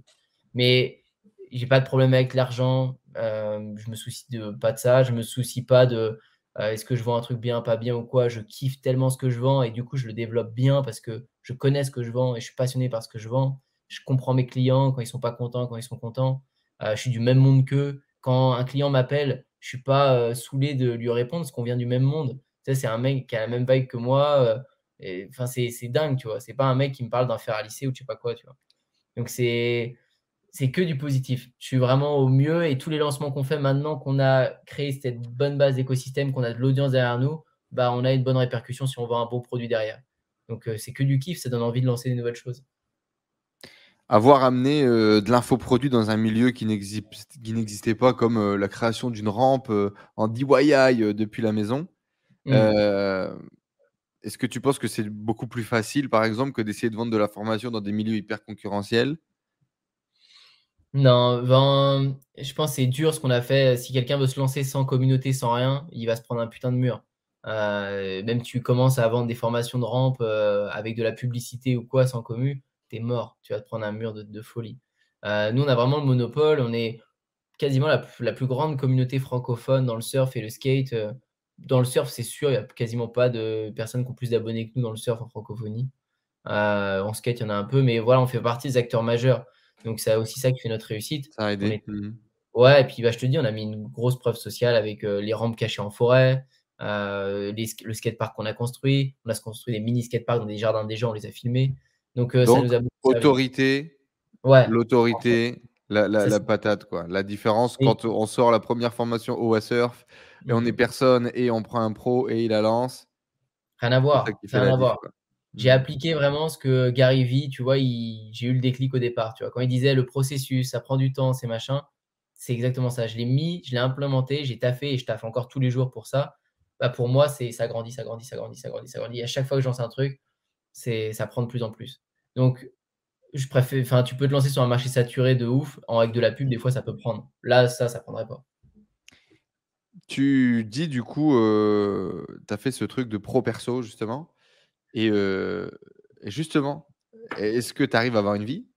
Est-ce que ta vie, c'est ça? Et c'est très bien comme ça Est-ce que tu as une nouvelle nana? Est-ce que tu as une vie sentimentale en, parallèle du, boulot? Est-ce que tu fais que bosser? Est-ce que tu es vraiment heureux là-dedans? Ah, ce sujet. Bah oui, forcément. Ouais. Bah, j'ai un avis méga arrêté. Je pense que je suis trop. En fait, j'ai eu ma copine, si tu veux, quand mon business a bien fonctionné, le dropshipping, début de vente de formation. Et après, ça s'est arrêté parce que euh, j'étais plus sur les mêmes délires. Moi, je voulais plus sortir avec elle. On s'est connus pour. Euh, on sortait ensemble en boîte, en machin et tout. On s'est connus à l'école, tu vois. Donc, il y a les soirées de BTS, ces trucs-là. Et après, moi, j'avais d'autres objectifs. Je pensais même partir aux États-Unis vivre. J'en savais rien. Tu vois, mon esprit était ailleurs. J'étais on fire. Je, gagnais des sous en ligne. J'étais, j'avais l'esprit. Euh, j'étais pas là. Donc j'étais plus le même qu'au début, euh, c'est-à-dire à sortir, elle sortait tout le temps, moi je sortais jamais, on se retrouvait le soir, voilà. Donc ça s'est quitté comme ça et, moi, euh, ça me prenait vraiment la tête la vie de couple. C'est-à-dire je suis, je suis pas prêt pour être en couple parce que euh, on va, tu vas te prendre la tête pour des détails, tu vois, elle va faire le ménage toute la journée, je vais revenir le soir, tirer la gueule parce qu'elle a fait le ménage toute la journée. Et moi, j'ai pas, je suis loin de tout ça. Je veux même pas me prendre la tête avec ça. Moi, je suis. C'est qu'une femme n'est pas obligée de faire le ménage. Ouais, non mais. Je vais me faire insulter, moi. Non mais. En gros, c'était ça, moi. Mais en gros, tu te dis quoi? Tu te dis qu'aujourd'hui, trouver quelqu'un sur le même rythme que toi ou qui a les mêmes envies que toi, ça n'existe pas ou en tout cas, tu n'en as pas trouvé? En fait, je me dis que la vie de couple, c'est une vie différente et je suis pas prêt pour l'avoir là. En fait, c'est pas chiant, si tu veux. C'est pas euh, si je t'en parle aujourd'hui, je vais t'en parler avec des, que des contraintes. Tu vois, c'est parce que dans la vie que je veux, c'est que des contraintes. Te prendre la tête pour des trucs euh, pourris parce, parce qu'aujourd'hui, la, vie parfaite d'Antoine, c'est quoi du coup? Surfer, skater, faire euh, tous ses plaisirs et avancer son business. Enfin, tout mon temps, il est réparti avec mes potes, que du plaisir, que du taf, que des trucs qui font avancer. Et dans ma tête, il n'y a pas de balade sur la plage, il n'y a pas de, je sais pas quoi. Il n'y a pas de perte de temps. Tout est optimisé pour les trucs que je kiffe et qui me font grandir. si tu avais une nana qui venait avec toi skater, qui adorait le marketing et qui t'aidait à, développer le business? Jamais. Je veux surtout pas une fille qui fasse les mêmes passions que moi. Jamais. Mais le surf, le skate, pour moi, c'est les endroits où je suis tranquille et je veux pas que mes problèmes du quotidien avec elle ils reviennent quand je surfe et que je skate, sinon j'ai plus de vie. C'est très marrant ce que tu dis parce que tu dis que tu n'as pas le temps de mettre autre chose dans ta vie que ça et que tu ne veux surtout pas qu'une femme vienne dans ce terrain-là. Alors que c'est peut-être la solution. Je sais pas. Mais je ménage vraiment mes mots parce que mes potes savent que j'ai une, une, idée méga arrêtée sur cette vie-là. Ça m'a saoulé, si tu veux, vraiment euh, d'être en couple. Euh, et j'en Donc en gros, quoi, tu, tu, penses que tu vas être célibataire pendant très longtemps et que euh, tu auras des coups de temps en temps avec des nanas et c'est très bien comme ça et c'est OK? Ouais, alors il faut que je fasse gaffe parce que moi je m'attache hyper vite donc j'éviterai d'avoir trop de coups parce qu'en deux secondes je me fais, je me fais avoir. Mais, mais ouais, ouais. Pas avoir. T'es amoureux. Non. Ouais, ouais, non, mais je veux pas tomber là. Je suis pas là-dedans. En fait, mes objectifs sont trop gros, c'est-à-dire je veux ma piscine à vagues. Ma piscine à vagues, il me faut 10, 15 millions pour l'avoir. Et je veux, dans mon objectif, dans ma vie, je veux pas crever sans l'avoir et j'aimerais ne pas passer mes 30 ans sans l'avoir, tu vois, cette piscine à vagues. Parce que c'est trop incroyable. Le surf, c'est encore différent du skate. C'est tu peux pas aller à l'eau quand tu veux, il faut des vagues. Euh, l'eau, elle est pas forcément chaude. Il y a plein de monde à l'eau maintenant, c'est une horreur. C'est-à-dire, tu vas sur un spot, tu es entre 1000 euh, fourmis. Euh, c'est hyper chiant comparé à il y a 5 ans, il y a 10 ans. Donc, le rêve ultime, c'est d'avoir la même vague parfaite dans ton jardin, nuit et jour. Elle est allumée et tout. Mais ça, mais ça me paraît tellement impossible que je veux le faire, tu vois. Il y a peut-être, je sais pas, 5 mecs dans le monde, peut-être 10 mecs en particulier qui ont ça. Je sais ah pas. Ouais, seulement? C'est vraiment, bah vraiment, un gros modèle, c'est vraiment un truc de ouf que tu veux? Ouais. Ah ouais, ouais, ouais, je veux un truc de ouf. Je veux une vraie vague artificielle euh, qui est dingue, tu vois. Et ce sera les meilleurs souvenirs de ma vie. Je veux que mes potes, que mon père, que mes... tout le monde qui ait envie de surfer, parce que personne ne peut trop se le permettre, tu vois. Faut... C'est chiant de se motiver à aller à l'eau. Il n'y a personne qui fait... qui fait la démarche et qui se motive à surfer, alors que c'est le meilleur. Tu veux amener tout le monde dans ta passion en amenant le, la passion à tout le monde, quoi mes meilleurs souvenirs, c'est euh, quand je fais des, sessions avec tous mes potes d'enfance dans mon skatepark. C'est, ça restera gravé dans ma, dans ma tête tout le temps quand je taffe avec mes potes en haut. C'est tous les moments de partage dans nos passions communes, tu vois. Et le surf, c'est un truc où je pourrais réunir tellement de gens et, créer mes meilleures expériences de vie. Et si je peux le faire avant 30 ans, je serai en bonne forme physique pour euh, en profiter, tu vois. Donc, rien que ça me laisse zéro temps pour. Euh, et t'es heureux comme ça? Aujourd'hui, c'est pas. Tu t'y penses pas, tu te dis pas, ah merde, j'aimerais bien rentrer, euh, être avec une grossesse, passer du temps. Non, non, je me le dis pas. Des fois, tu rentres, la phase la plus probable, c'est le soir. Tu rentres chez toi le soir, t'as taffé, t'as charbonné, tu rentres dans ton appart tout seul. Ouais. Après, je suis un solitaire. Euh, je, me, je, me, je sais être content tout seul. Euh, ma personne me suffit. Mon piano derrière, je me fais du piano, je kiffe. Je me suis vraiment rodé comme ça. Et je me suis trop matrixé la tête tout seul parce que je vois que les défauts des couples. Tu vois, mes potes sont souvent en couple. Je vois que les défauts. Tu vois, dès qu'ils se prennent la tête, dès qu'ils sont pas bien, dès qu'ils chialent pour leur copine ou quoi, je suis là dans ma tête, mais je suis tellement bien tout seul, tu vois. Mais hmm. je sais que je suis dans un extrême, si tu veux. Je le, je le sais. Je suis trop dans un extrême et je vois pas un autre côté. Parce que j'en ai peut-être trop chié. C'était pas dur. Hein. C'était pas une, euh, ma copine n'était pas une horreur, mais euh, je, je, voulais pas me prendre la tête là-dessus. J'ai zéro temps à accorder au discours. Aujourd'hui, tu as l'impression qu'une relation serait plus te priver de liberté que de t'apporter quelque chose. Quoi. 100%. Ah ouais, ouais, 100%. Hmm. Parce que j'ai jamais connu l'inverse, tu vois. Ça m'a pas apporté, ça m'a pas tiré vers le haut professionnellement ou quoi, tu vois. Et j'ai bah, peur. et je sais... Ouais, et je le sais, je l'ai vu sur tes photos. Euh, décision, décision euh, où je me surprends moi-même. Hein. ah ouais? Bah, Bien sûr. Je ne m'attendais pas. Euh... avec elle? 2018. Je la rencontre à, l'autre bout du monde en 2018. Je décide de prendre un billet d'avion pour aller la rencontrer à 24 heures de vol. Je suis en Thaïlande, à la République dominicaine. Au moment où je pars, je me dis, euh, il y a un truc chelou. La, gonzesse, il y a un truc chelou. Euh. je sens que c'est une rencontre spéciale. Genre, je dis à mes potes en Thaïlande, je vais rencontrer ma future femme. Ouais, t'es fou et tout. Tu sais, je sortais du, cul d'une taille, tu vois. Je sors du cul d'une taille et je dis ça. Ouais, les gars, j'ai rencontré ma femme là, du monde et tout. Toi, tu me dis, ouais, ça va, calme-toi, ça va bien se passer, tu vois. Et euh, je fais un mois en République dominicaine. Je lui dis texto ça. Je lui dis, écoute, dans tous les cas, j'ai un vrai coup de cœur pour toi et je sens qu'il y a un truc vraiment euh, qui me dépasse. Et au pire, bah écoute, t'es trop belle, machin, on se fait un kiff pendant un mois, on baise et je m'en vais, quoi qu'elle a du mal un peu à le réceptionner au début. Et puis après, bon, bah, de toute façon, euh, on est là, qu'est-ce que tu veux faire? Et euh, un mois plus tard, je repars avec. On va à Bali pendant un mois, j'ai Mastermind. Et après, on rentre en Thaïlande. On vit un an en Thaïlande ensemble. Et après, elle me dit, ouais, je mal du pays, quoi, tu vois. C'était bien marrant, mais euh, faut que je rentre chez moi. Et du coup, je la suis en me disant, voilà, elle a tout quitté, donc je la quitte. Je vais, je vais la suivre. Et, et ouais, ouais, dès le début, je dis, ouais, ben, on va se marier, en fait. C'est bon, tu vois.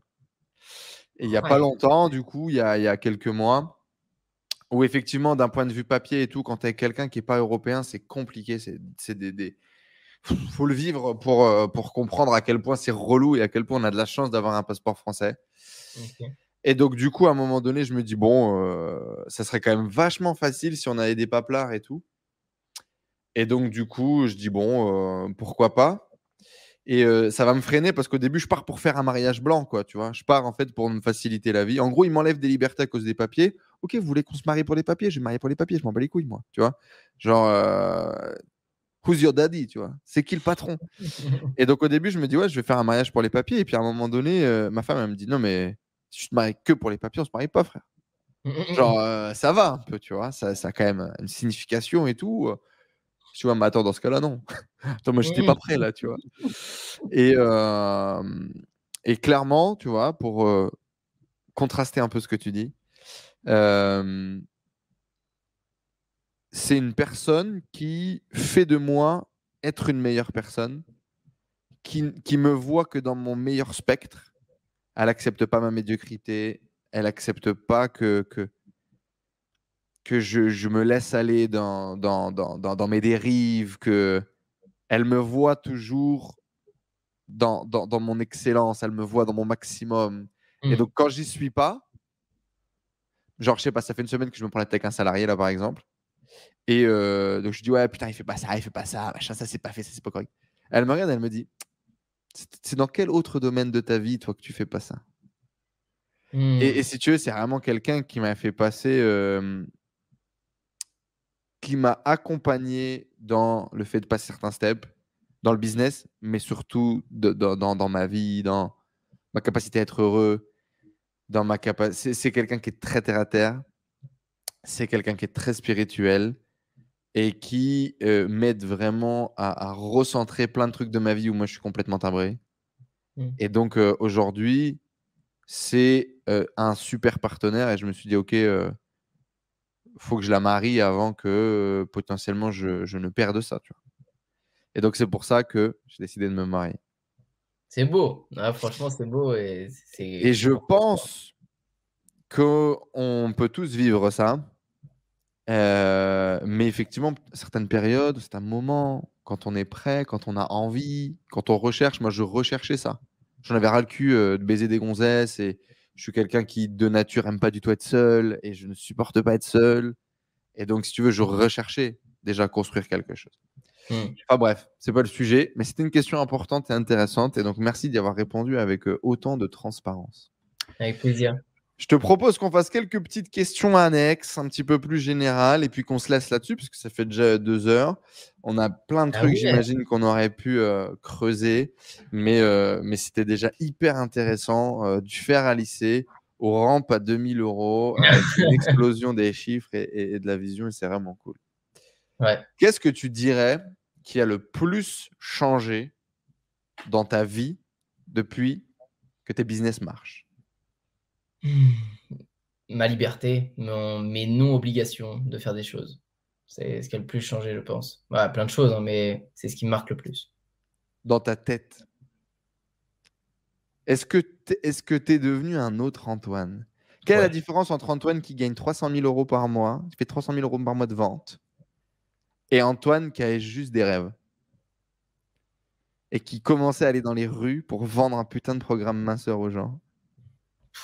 C'est la confiance. C'est es différent parce que tu as mille fois plus confiance en toi, parce que tu as eu des succès, parce que euh, ouais, tout, tout, ce que tu fais, ça, les trois quarts marchent bien, les gens te reconnaissent pour ça, les...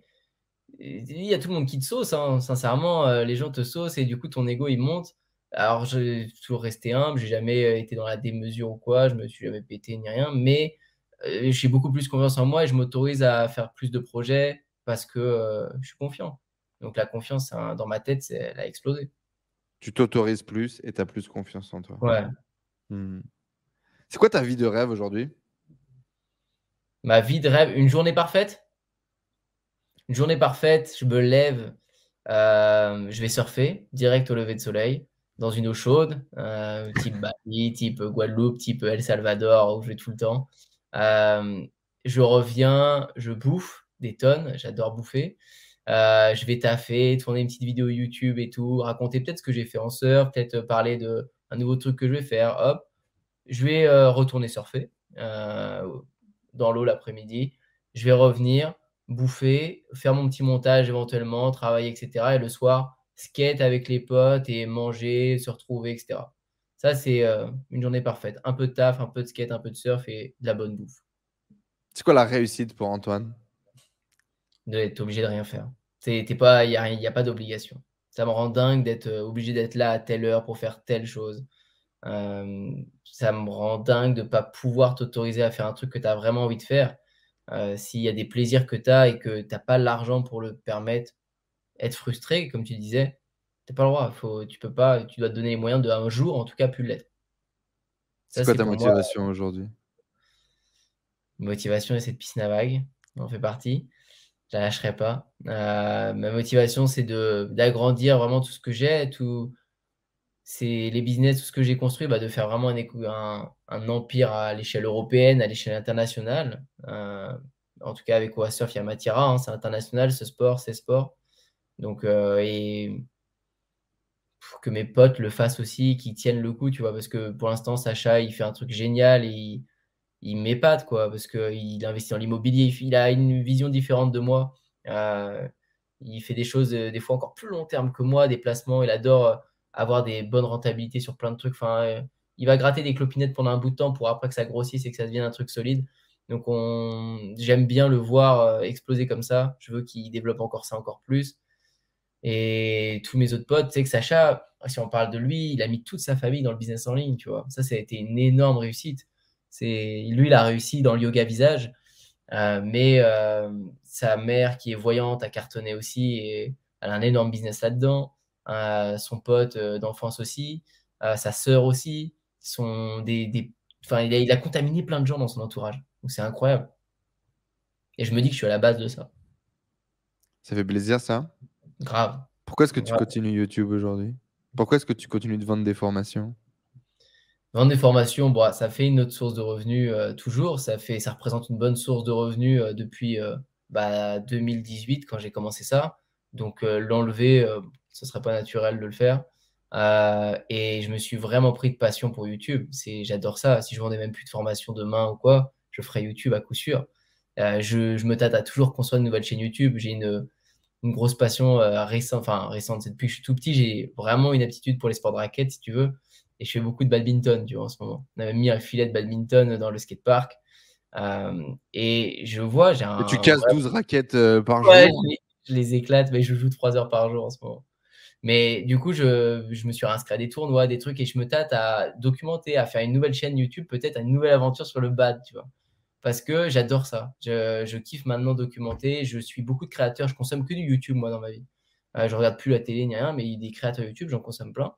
Et, du coup, euh, ouais, ce qui me motive à faire les formations, c'est maintenant transmettre et développer des projets sur les des, gens qui ont la même vision que moi, tu vois. Il n'y a personne qui me rejoint qui veut juste faire du drop en vendant des fers à lisser. Aujourd'hui, ça n'existe plus. Alors qu'avant, il n'y avait que ça. parce que c'est ce que je montrais. Aujourd'hui, j'ai que des gens, c'est soit des sportifs pros, soit c'est des musiciens euh, qui sont musiciens depuis très longtemps et qui veulent développer leur, leur passion là-dedans, soit c'est des profs de maths, de machin, enfin, c'est que des gens qui ont des passions et qui veulent la digitaliser et en vivre. Sinon, il y a quelques personnes qui ont zéro idée, mais qui ont envie d'avoir mes conseils pour que j'essaye de les aiguiller sur un truc qu'ils vont aimer ou s'associer avec quelqu'un. Mais c'est pour ça que je le fais, parce que je fais toujours que du suivi et je rentre un peu dans leur histoire quand on fait des trucs cool. C'est beau. Rentrer dans l'histoire des gens, réussir à, l'impacter. J'apprends des tonnes hein, d'eux. Hein. J'apprends autant que je leur apprends. Et ça, il faut pas leur dire. Moi, je leur dis tout le temps, mais ils le comprennent toujours pas. Quand les bah, Moi, je fais, je fais un peu de coaching euh, en one-one et euh, principalement dans le développement personnel sur euh, croyances un peu profondes que mmh. l'entrepreneur, que le chef d'entreprise peut avoir et sur lui et sur son activité, qui peut le caper. Ou... En général, quand tu es bloqué au-dessus d'un joli toit de verre, ça m'arrive tellement fort. Ça m'est arrivé tellement fort et ça m'arrive encore tellement fort que j'ai l'impression d'être bon pour aider les gens à ce moment-là. Mmh. Et du coup, je fais les coachings avec eux et, et, je leur dis, mais vous savez, ce qui est magnifique, c'est que vous m'avez payé 5K pour que moi je bosse sur moi-même et que vous, vous m'écoutiez pendant deux heures parler en thérapie. Quoi, tu vois. Et, et c'est incroyable à quel point c'est vrai. C'est-à-dire que pour moi, dans tous les cas, le coaching et l'accompagnement, en tout cas moi, comment je le vois, c'est uniquement par effet miroir que les gens apprennent, que les gens comprennent, que les gens ressentent un truc qu'ils amènent avec eux. Et la majorité du temps, c'est toi dans ta thérapie avec toi-même et les gens après, ils en font ce qu'ils veulent, tu vois. C'est exactement ça. Je leur dis souvent aussi. C'est donnant-donnant. C'est quoi ta relation à l'argent aujourd'hui? Comment est-ce que tu vois l'argent? Toi qui courais après l'argent, toi qui voulais gagner un chèque à 12 000, mmh. toi qui vendais bah, des fers à lycée? Ça m'est vite passé de faire l'argent pour l'argent. C'est à ce moment-là en fait où j'ai fait Wassurf. C'est que quand j'ai vu que l'argent maintenant s'est débloqué dans ma tête, je sais le faire. Parce que c'est vraiment un problème mental. Si j'ai mis six mois à faire des boutiques de drop et ne rien gagner, et qu'à un moment j'arrive à en faire une et j'arrive à en refaire et à en refaire à la suite, c'est dans ma tête. J'y croyais pas avant. Donc, je faisais pas les trucs jusqu'au bout. Et quand j'ai vu que j'y arrivais, bah, c'est bon, je sais faire l'argent. Maintenant, je veux faire un truc qui me plaît avant tout. Et je suis sûr que l'argent ira avec. Et c'est ce que ça a fait. C'est que, en fait, je suis grave, je suis beaucoup moins près de mes chiffres. Si tu veux, tous les jours, euh, au tout départ, j'étais vraiment au centime près de mes à lisser. Je savais exactement ce que je vendais. Je savais exactement le nom du panier abandonné, du dernier panier, c'est à 14 heures. Euh, je connaissais tout parce que j'étais méga prêt, je voulais racler toutes les thunes que, qui étaient possibles à racler, tu vois. Mmh. Maintenant, euh, rien à voir. Je, suis tellement détaché de mes chiffres, de mes stats, je vais jamais dans mon dashboard Shopify pour regarder exactement, précisément. Je suis pas là-dedans, j'entretiens tout ce que je sais faire. Mon écosystème, je sais comment le faire monter pour que j'ai de plus en plus de trafic. Mes concepts YouTube, mes coûts marketing, ça, c'est bon pour mon business. Euh, et donc, je suis moins près des chiffres, plus près de la passion et des, et des projets et des trucs comme ça. Comme ça que je compte faire monter le truc. C'est quoi les prochains projets ouf? Ah, je peux pas trop trop en dire, mais. Euh, il y a une vidéo qui va durer un an quand même. On en parle ou pas? On balance des exclus. Deux heures de podcast de toute façon. Euh, non. Ouais, je peux en donner un peu. C'est-à-dire que. Enfin, comment dire sans en dire Il y a une vidéo que je prépare depuis le 30 mai dernier. C'est le Il y a un avant-après. Il y aura un avant-après, c'est sûr. Et euh, il y a plein de choses à c'est qu'à 25 ans, on est à la meilleure phase physique et psychologique de sa vie. Euh, physiquement et c'est à 25 ans que physiquement t'es au top, que mentalement t'es au top. Passé 25 ans, on est en perdition. Voilà, il y a des reperditions. Donc à 25 ans, pour cette année-là, j'ai voulu faire un truc, euh, voilà, c'est un truc complet et ça sortira le 30 mai prochain. Et, tu, et, tu, fais 2 heures, 2 heures de sport minimum par jour, c'est ça? Euh, 4 à 5 heures par jour. 4 à 5 heures de sport. Ouais. 4-5 mmh. heures minimum par jour et dans les grosses journées, 8 heures à 9 heures de, sport. C'est énorme. C'est vraiment un truc énorme. Et je filme tout, je documente tout. Euh, et il y a, y a, plein de trucs à l'intérieur de tout ça. Mais ça, see, you, see you sur la chaîne YouTube, c'est quelle date du coup, tu l'as dit? Le 30 mai. Le 30, mai 2022. À découvrir. Antoine, est-ce mmh. qu'on est entrepreneur ou est-ce qu'on le devient? Oh, De questions. Euh,